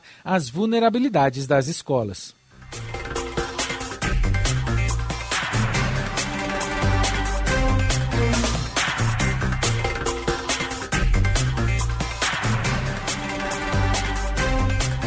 Aí então, obrigado Márcio Rocha. Nós vamos conversar agora aqui no Bastidores do Poder com a Letícia Mello, que é presidente do Sindedim, que é o Sindicato Patronal dos Estabelecimentos de Educação Infantil do Estado do Rio Grande do Sul. Letícia, é um prazer recebê-la novamente no nosso programa. Boa tarde e uma feliz Páscoa. Boa tarde, boa tarde, Guilherme Macalossi. Obrigada, boa tarde, telespectadores. Agradeço mais uma vez a oportunidade de estar aqui no programa, né? Uhum. Apesar de ser desta vez para falar de um tema qual é uma tragédia para nossa sociedade, né? O governo anunciou essa ideia de criar um serviço de disque denúncia para receber avisos de possíveis ataques em escolas. A senhora acha que isso é viável? Olha, eu acho que todo recurso, toda estratégia, né, tentativa é sempre viável. Né? Uh, quanto mais nós tivermos oportunidades de, e recursos para conseguir evitar, com certeza, né, um, é viável. O, o, nosso papel como sindicato das escolas né, privadas, é exatamente dar esse suporte orientativo a todas as escolas, né, as, as associadas. E, mas, obviamente, por sermos todas empreendedoras da educação, pela própria característica do nosso negócio, nós já realizamos algumas um, algumas alternativas, né, que, que nós adotamos de como câmeras de segurança, portaria, seguranças, né, que vão passando de tempos em tempos em frente às escolas. Tem as questões, a grande maioria tem muros altos, né, grades, e, e até mesmo essas rondas, né, essas empresas de segurança Sim. particulares que fazem ronda. E isso já está isso já está em fase de implementação. Muitas escolas já têm, outras estão implementando. Isso, é, isso é uma característica da, da escola privada. A grande maioria tem né? É, mas no é. caso de Santa Catarina, em Blumenau, o que chama atenção é que era uma escola privada. Sim, sim. Dentro, da, dentro das escolas privadas, né, a gente sabe que estão, por mais que sejam privadas, existem realidades diferentes dentro das, das privadas. E ali, infelizmente, foi uma situação realmente de. Eu não tenho nem palavras, né, assim, para para relatar. Mas, com certeza, a, as diretoras, as proprietárias, né, a, as gestoras de escolas de educação infantil privadas exclusivas, a grande maioria tem já um grande esquema de, de, de implantação de segurança. Né? Então, câmeras é uma delas e nós, como sindicatos, nós orientamos né, nesse sentido de ter câmeras internas, câmeras externas, portaria, né? Os, tem questões de muro e grade que vem da própria. Quando a gente entra com pedido para abrir uma escola de educação infantil, tem normativas que vêm da própria prefeitura, né? Daí a educação infantil é regida por leis municipais. Então, cada município tem as suas normas e as suas regras para serem cumpridas. Então, diariamente, tem muitas empresas, muitas escolas que têm o serviço de segurança que passa diariamente de carro também, principalmente nesses momentos de entrada e saída, né, fazem essa ronda. E uma orientação também sempre às famílias, que é no sentido de estacionar o carro, buscar o seu filho, entrar no carro e ir logo embora, né? De não ficar conversando em frente à escola. Isso é uma, é uma cena que a gente vê muito, que acontece com muita frequência, né? Sim. E existem outras alternativas também de segurança que as escolas adotam, como o uso obrigatório de uniforme, né? O uniforme identifica a criança, então já tem esse sentimento de pertença, mas até para o porteiro deixar entrar, não deixar entrar. Registro de documentos das pessoas autorizadas a retirar as crianças na escola. São métodos de, de segurança escolar. E a escola de educação infantil exclusiva, que é que só atende crianças de 0 a 6, ela tem uma tendência de ter um, uma segurança maior, né? São menos crianças, o porteiro, né? As pessoas, as pessoas que trabalham conhecem todas as famílias, conhecem todas as crianças, né? É diferente de uma grande escola onde circulam mil crianças, 500 crianças, né, e adultos, e a escola de educação infantil exclusiva, então, ela já, gera automaticamente uma maior segurança por ter menos pessoas Sim. circulando. Sim. Agora, uh, Letícia, o, o, o, sem uh, conversar, dialogado em algum nível, porque esse caso de Blumenau, ele é recente, mas nós temos um histórico que vem crescendo. Houve algum diálogo para reforçar mecanismos, apoio, alguma coisa do tipo? Nós estamos... E, e, como é que vocês dialogam, por exemplo, com os pais, com aqueles que participam da comunidade escolar, por assim dizer? Na, nós, temos, nós estamos tendo uma abertura com a Prefeitura de Porto Alegre, né? com o Estado a gente ainda não tem essa abertura, estamos tentando, juntamente o Estado, mas uh, o que a gente está. A Prefeitura de Porto Alegre agora apresentou um programa que, que é para as escolas municipais e as conveniadas, não para as privadas, mas as quais nós estamos iniciando agora um diálogo para que nós uh, possamos fazer parte. Tá? que é o que foi divulgado essa semana, inclusive, é, deixa eu me lembrar o nome do projeto, é Sistema de Pânico, se eu não me engano. E é segurança sistema de pânico.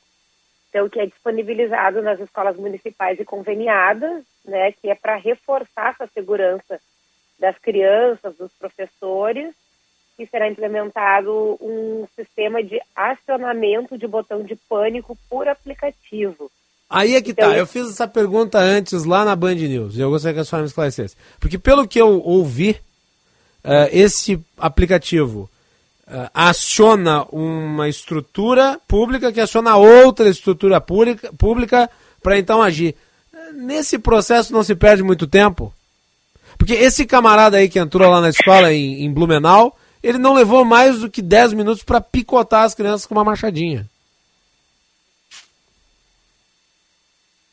É, eu, uh, leva um tempo, sim, mas é a alternativa que tem hoje. Eu acho que uh, o que a gente está conseguindo com a iniciativa pública, né, hoje, é esse recurso. Mas a iniciativa privada, né, uh, eu acho que a gente também não pode ficar esperando pelo sistema público. E sim a gente ter uma ação, e o que é o que nós, o que nós estamos fazendo nesse momento é uma reunião né, com o coronel da Brigada, da brigada e que nós conseguimos, através da secretária adjunto do Estado, do IQEDA, para ter uma orientação mais eficiente, mais pontual, né, mais eficaz do que, que nós podemos fazer no momento.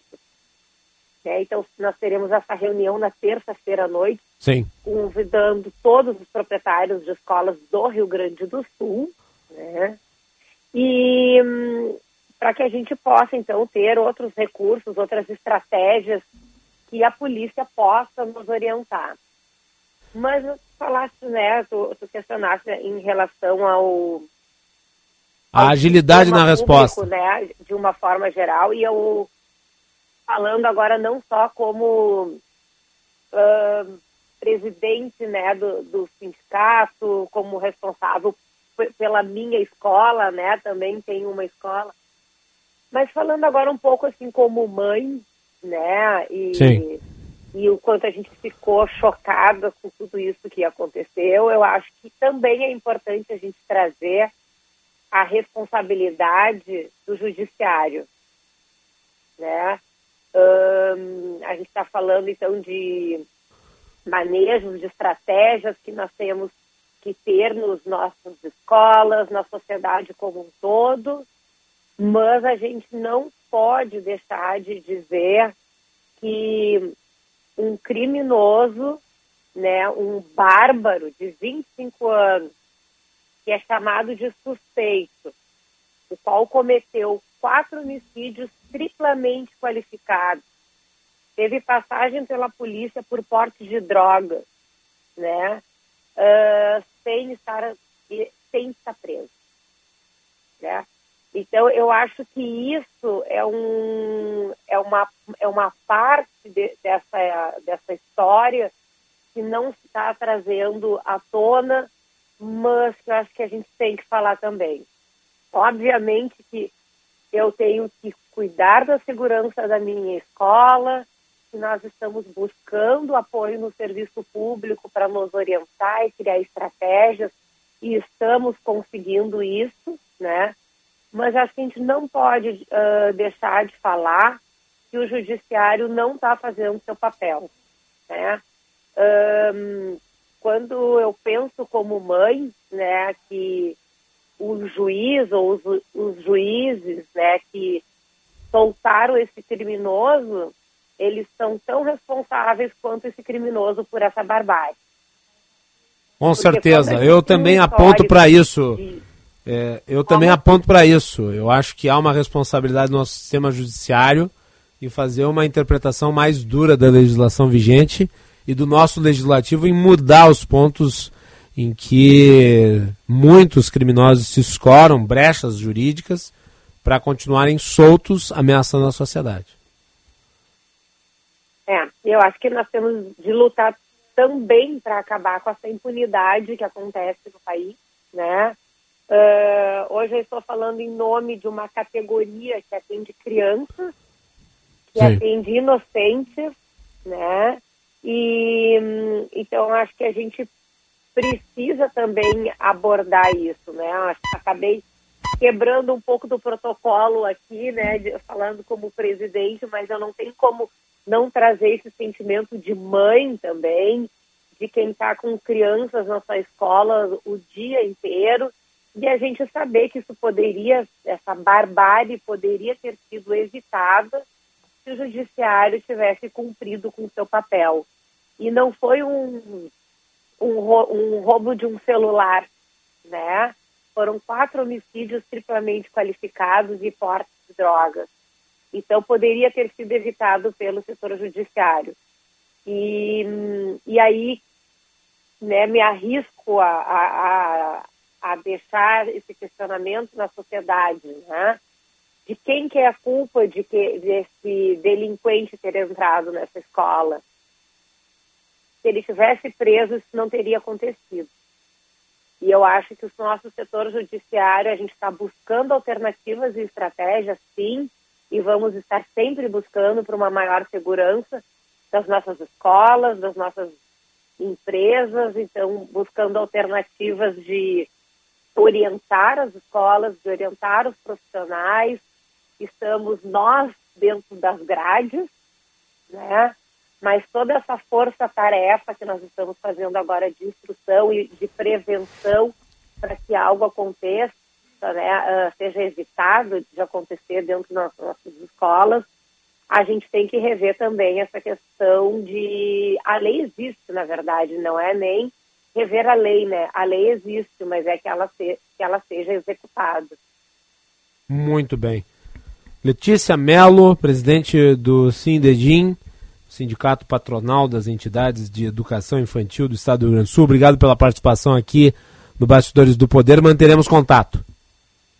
Muito obrigada pela oportunidade de estar aqui trazendo né, esse assunto que eu acho que é um assunto que importa, tem de importar a sociedade como um todo. Todos nós temos que infelizmente, pegar essa tragédia para que possa mobilizar a sociedade como um todo e nós irmos em busca de defender principalmente as nossas crianças, né, que são seres é, inocentes, né, que cabe a todos nós adultos e a sociedade como um todo de ter esse papel de defender. Muito bem. Obrigado, uma feliz Páscoa novamente, Letícia. Obrigada, feliz Páscoa. Voltamos depois do intervalo.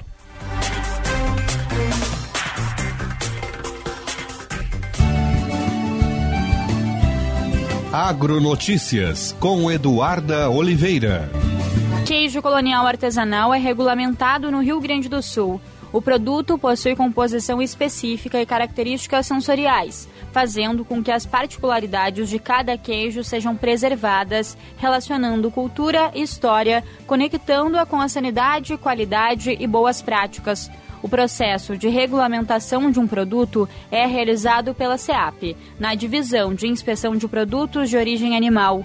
O queijo colonial artesanal é um queijo maturado que se obtém por coagulação do leite cru ou pasteurizado por meio do coalho ou outras enzimas coagulantes apropriadas, complementada ou não pela ação de bactérias lácteas específicas. O queijo pode ser puro, com adição de especiarias, temperos, ingredientes opcionais como frutas, cereais ou legumes, permitidos pela portaria do mapa, ou ao vinho, realizada por imersão. O queijo é classificado como um queijo gordo, de média e alta umidade, com consistência semidura, elástica, textura compacta, lisa ou fechada, de cor branca ou amarelada, com sabor característico, ligeiramente ácido ou picante e odor também característico, agradável, pronunciado, com grau de maturação. O queijo colonial artesanal poderá ser comercializado sem embalagem ou em embalagens primárias, com rotulagem previamente aprovada pelo Serviço de Inspeção. Agronotícias. Oferecimento Senar RS. Vamos juntos pelo seu crescimento. Conheça o curso de Direito da ESBM, com conteúdo voltado ao ingresso nas carreiras militares. O curso capacita você a ingressar numa das principais carreiras jurídicas do Estado. Saiba mais em www.esbm.org.br ou pelo telefone 51 981 47 92 42. ESBM, realizando sonhos, construindo o futuro. Atenção, engenheiro! Aproveite a temporada de isenções do Senge Saúde e tenha os melhores planos em condições especiais. Em abril, os planos Unimed e Uniodonto dispensam carências para novas associações. Mais qualidade de vida para você e sua família. E mais, SOS Unimed e plano odontológico grátis nos planos Unimax e Uniparte. Torne-se sócio hoje mesmo. Saiba mais no portal Sindicato dos Engenheiros. Destaque no Marcas de Quem Decide 2023.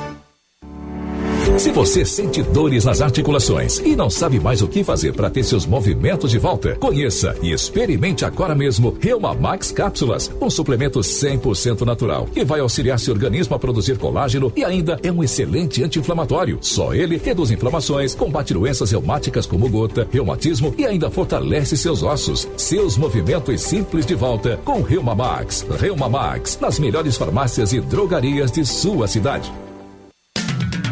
Quer construir ou reformar com qualidade e economia? Venha na FAC. Conheça a linha completa de produtos com alta qualidade da Tigre. Na hora de construir ou reformar, conte com a Tigre. A FAC Materiais de Construção tem o compromisso com o cliente e uma variedade de produtos. FAC Materiais de Construção, em Canoas, na rua Florianópolis, 2855, bairro Matias Velho. Acesse fac.com.br. de semana de decisão no futebol da Band. Neste sábado vamos saber quem manda nesta terra. Grêmio e Caxias, com narração de Daniel Oliveira. Cruzou, batida para o gol! A bola vai rolar às quatro e meia da tarde. E o futebol da Bandeirantes começa às duas horas com o Tabelinha. E às três da tarde tem jogo aberto com Diogo Rossi e Taylor Janke. E a preparação final para a grande decisão do Gauchão. Jornada Esportiva. Parceria. Talco Pó Pelotense.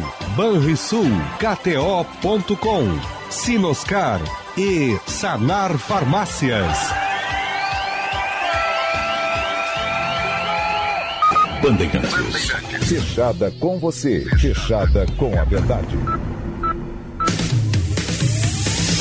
Você está ouvindo Bastidores, do, Poder, na Rádio Bandeirantes. Com Guilherme Macalossi.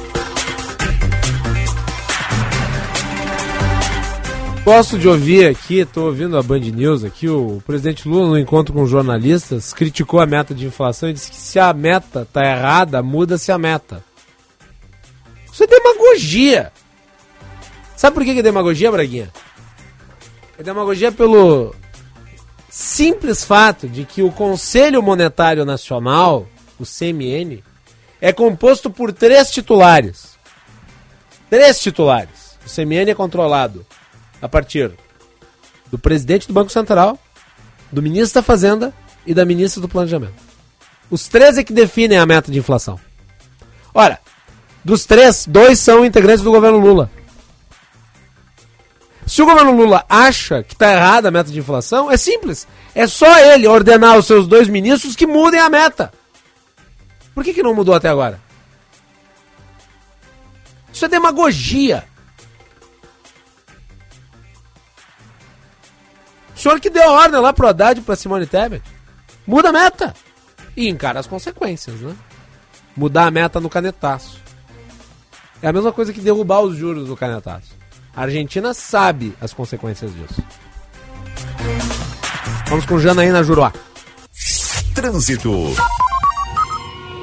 Começou o especial acabamento Leroy Merlin, é a solução completa com tudo o que você precisa para o seu projeto de banheiro ou cozinha. Venha aproveitar. Boa tarde, Macalossi. Bom Boa feriado para ti, para todo também. mundo do Bastidores do Poder. O movimento mais intenso na Freeway já passou e agora a notícia é boa para quem pega 290 no sentido ao litoral norte. Passaram cerca de 24 mil veículos por lá hoje e a previsão é de que sejam 33 mil até o final do dia. Agora, a movimentação mais tranquila de 19 veículos por minuto em Santo Antônio da Patrulha é um bom momento para os motoristas pegarem a estrada rumo ao litoral norte. Começou o especial de acabamento Leroy Merlin, é a solução completa com tudo o que você precisa para o seu projeto de banheiro ou cozinha. Venha aproveitar. Macalossi. Vamos falar sobre saneamento e concessões. Está em discussão em nível federal a mudança no marco do saneamento, que eu considero um retrocesso, né, que o PT quer impor ao Brasil por conta né, da sua obsessão em beneficiar estatais perdulárias e que representa risco para alcançar a meta de universalização do saneamento básico, que foi um grande marco através da legislação aprovada, que agora vai ser descaracterizada. E nós tivemos recentemente né, a assinatura de um dos primeiros, se não o primeiro acordo de concessão que vai permitir investimentos milionários. No caso, o município de Araricá. Primeiro contrato de concessão de saneamento do Rio Grande do Sul. 32 milhões de reais em investimentos privados. Nós vamos conversar com o Matheus Klein, que é especialista em direito público, concessões e PPPs. Doutor Matheus, é um prazer recebê-lo. Boa tarde, feliz Páscoa. Boa tarde, Guilherme. Tudo bem? Uh, boa tarde a todos os ouvintes. Obrigado pelo espaço aí. Então, Guilherme, esse, esse tema do saneamento básico, da infraestrutura, ele é fundamental para o desenvolvimento do nosso país, né? E a partir do ano 2020 nós tivemos uma atualização do, da legislação que regula o saneamento básico no Brasil e essa legislação de 2020 acabou introduzindo várias metas para conseguir fazer a universalização desse desses sistemas, principalmente abastecimento de água, esgotamento sanitário Sim. no Brasil. Então é uma, uma legislação bem inovadora, bem importante assim para o desenvolvimento macro do, do país, né? E impôs então que os titulares desse serviço, que são os municípios, né? o município é o titular do serviço de saneamento básico, tivessem que tomar medidas para conseguir atingir uh, essas metas, né? E o, o município de Araricá, então, foi o, o primeiro município gaúcho que conseguiu firmar um contrato de, de concessão nesses moldes já após a atualização do marco do saneamento 2020, já com as metas de universalização do serviço que tem que ser cumpridas até o ano de 2033. Pois é, e daí chama atenção porque Araricá é um município de 30 mil habitantes, é um município pequeno, né? não é um município porte médio, é um município pequeno. Uh, e ainda assim vai receber aí um investimento vultuoso, porque vejam vocês, Araricá, provavelmente não peguei aqui os dados, mas Araricá deve ter indicadores sociais elevados, mas só 1,1% da população dispõe de rede de distribuição de água. 90% é atendido por poço artesiano. E ainda que poço artesiano seja importante, é absolutamente impensável que em 2023 ainda nós temos tão pouca distribuição de água. Né? É, e isso é relativo à falência do setor público em resolver o problema. Com certeza, assim, ó, uh, uh, na verdade, o Brasil, né, em tese, é um, ele fracassou na área do saneamento porque ele não conseguiu, nos últimos 50 anos, fazer os investimentos necessários para universalizar o serviço. Nós temos, assim, ó, quase que uma centena de, de brasileiros que não têm ainda hum, a universalização desse serviço. Então, é um número bem expressivo, né? Nós pegamos ali no, no caso de Aricá, não é nem 30 mil habitantes, são, é menos de 10 mil habitantes que tem o, o município, né? E é um, e fica, não é tão longe aqui da, da capital e é uma cidade que. É menor então do que eu falei, eu falei 30 mil. De água e esgotamento sanitário. Eu falei 30 é um... mil, então é 10 mil. Eu falei errado, é, não, então. Errei. Não chega a 10 mil habitantes, né? É, é impressionante. A realidade, aliás, não é só de Araricá, a, é, a, é a realidade do Brasil inteiro. Você tem baixos indicadores de, uh, de distribuição Sim. de água e de saneamento. No caso, esgoto tratado. Né? É, o, a água, sim, até alguns municípios conseguem uh, ter um, alguns índices um pouco melhores. Agora, a parte do esgotamento sanitário é muito distante ainda das metas de universalização. E, e que é onde demanda o maior investimento, assim, ó, o investimento mais pesado são nas redes de esgoto, o tratamento do esgoto, né?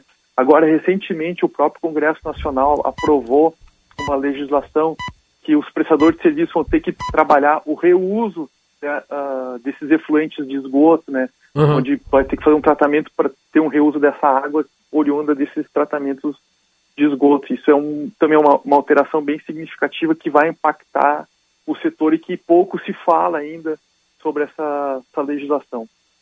O, os marcos vão ser alterados, me parece. Que tipo de, de receio isso pode implicar? Então, Macalossi, assim, o, o que, que a gente está estudando ainda para ter análise mais profunda de todos os impactos desses dois decretos que foram editados essa semana pelo governo federal, né? Hum. O primeiro decreto, assim, que é ele altera a, a qualidade da capacidade econômico-financeira dos prestadores de serviço, tá? Por que que acontece? A legislação exige tá, que o prestador de serviço tenha capacidade econômico-financeira para atingir as metas de universalização. Esse é um ponto bem relevante assim dentro da, da legislação. E o decreto ele acabou por alterar essas metas de capacidade econômico-financeira, digamos assim.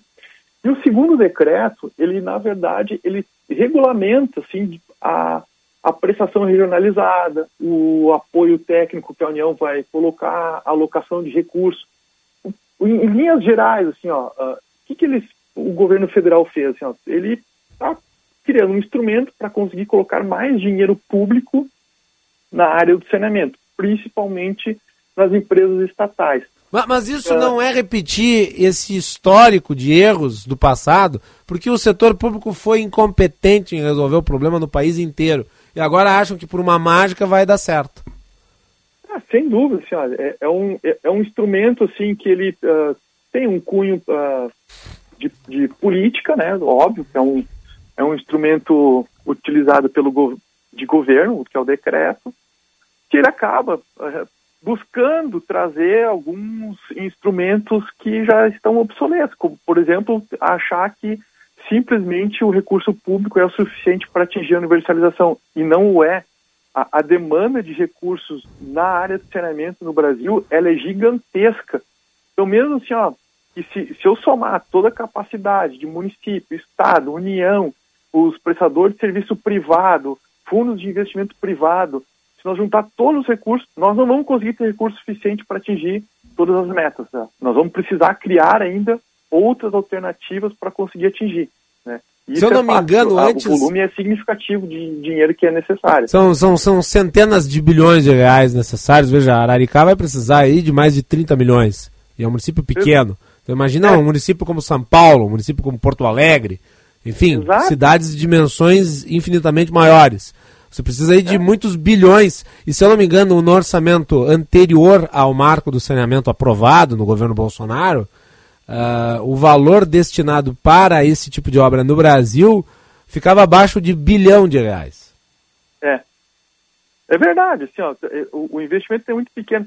Eu acho que colocar alguns números comparativos assim, fica interessante. Por exemplo, né, o município de Araricá, ele tem um orçamento anual de em torno de 40 milhões de reais para pagar todas as despesas do município.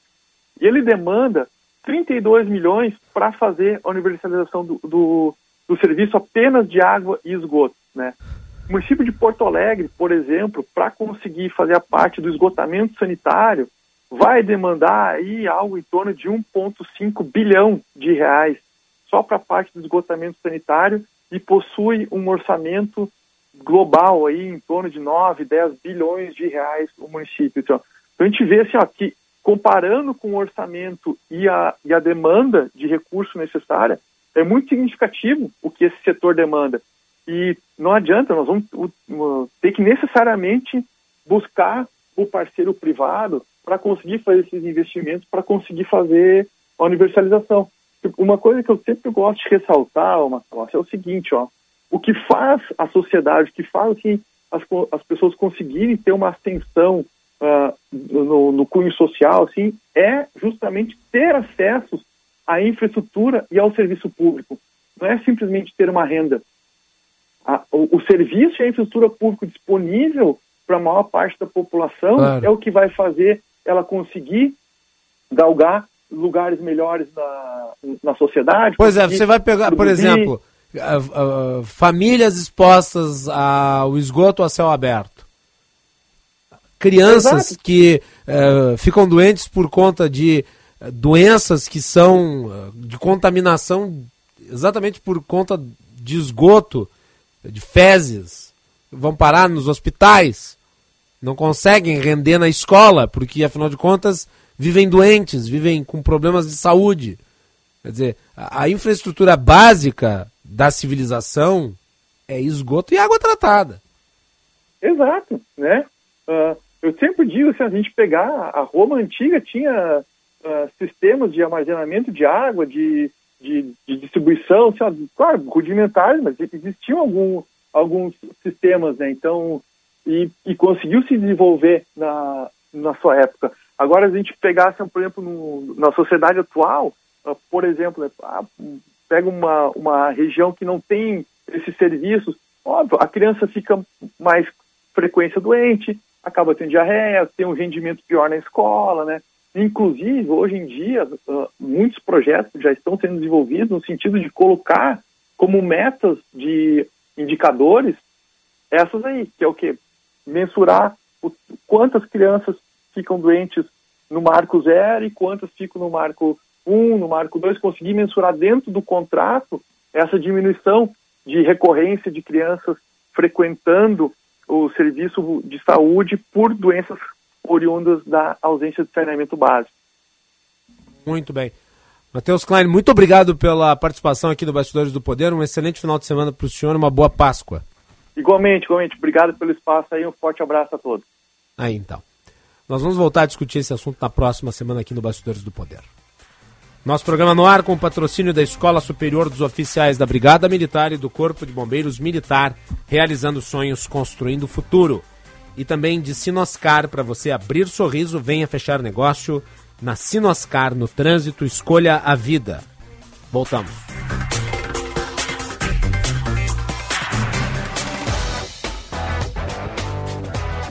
Para você abrir sorriso, venha fechar negócio na Sinoscar. S10 com desconto de 10.500, bônus de até 20 mil reais e taxa zero. Trailblazer com bônus de até 30 mil reais e taxa zero. Venha dar esse presente para você na Sinoscar, uma empresa do grupo Sinosserra. No trânsito, escolha a vida.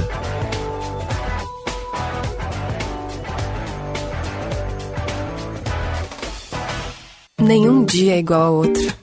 Nem toda expectativa combina com a realidade. A vida provoca escolhas, muda de fase, surpreende. E se a gente acreditar que fica tudo bem? Fica tudo bem quando cuidamos e somos cuidados. Bem que podia virar um mantra.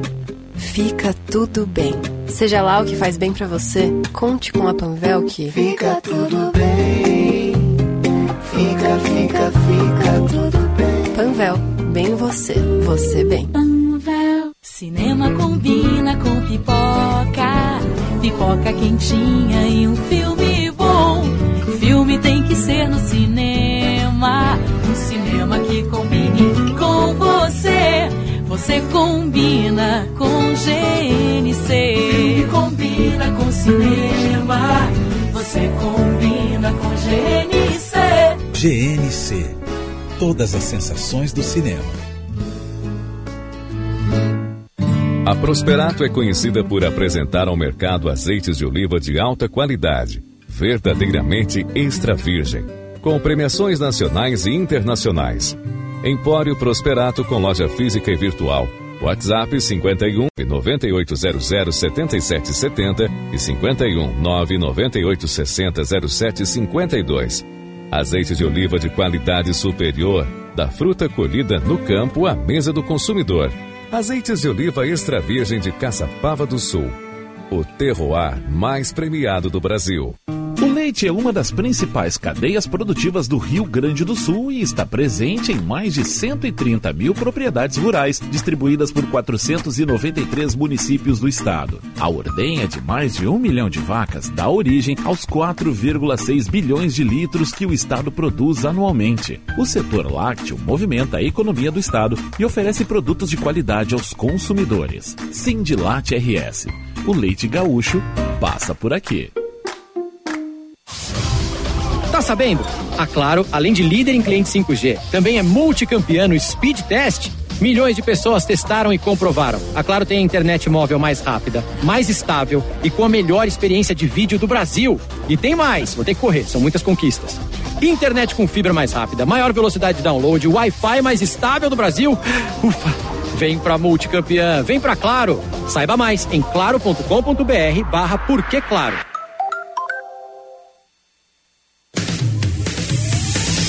Você está ouvindo Bastidores, do, Poder, na Rádio Bandeirantes. Com Guilherme Macalossi.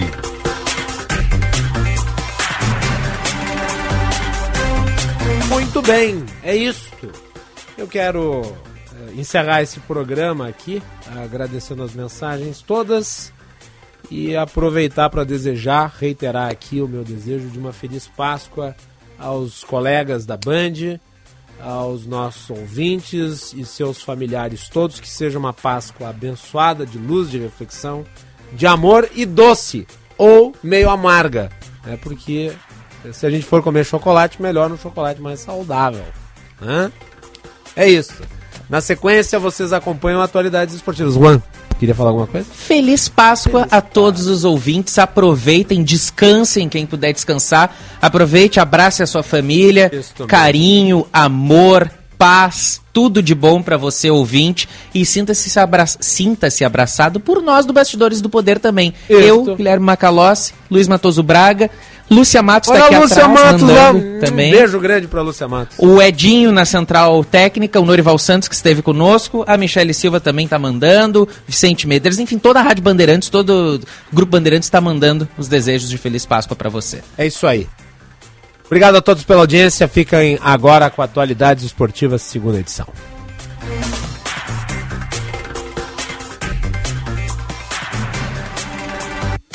Você ouviu Bastidores do Poder na Rádio Bandeirantes. Com Guilherme Macalossi.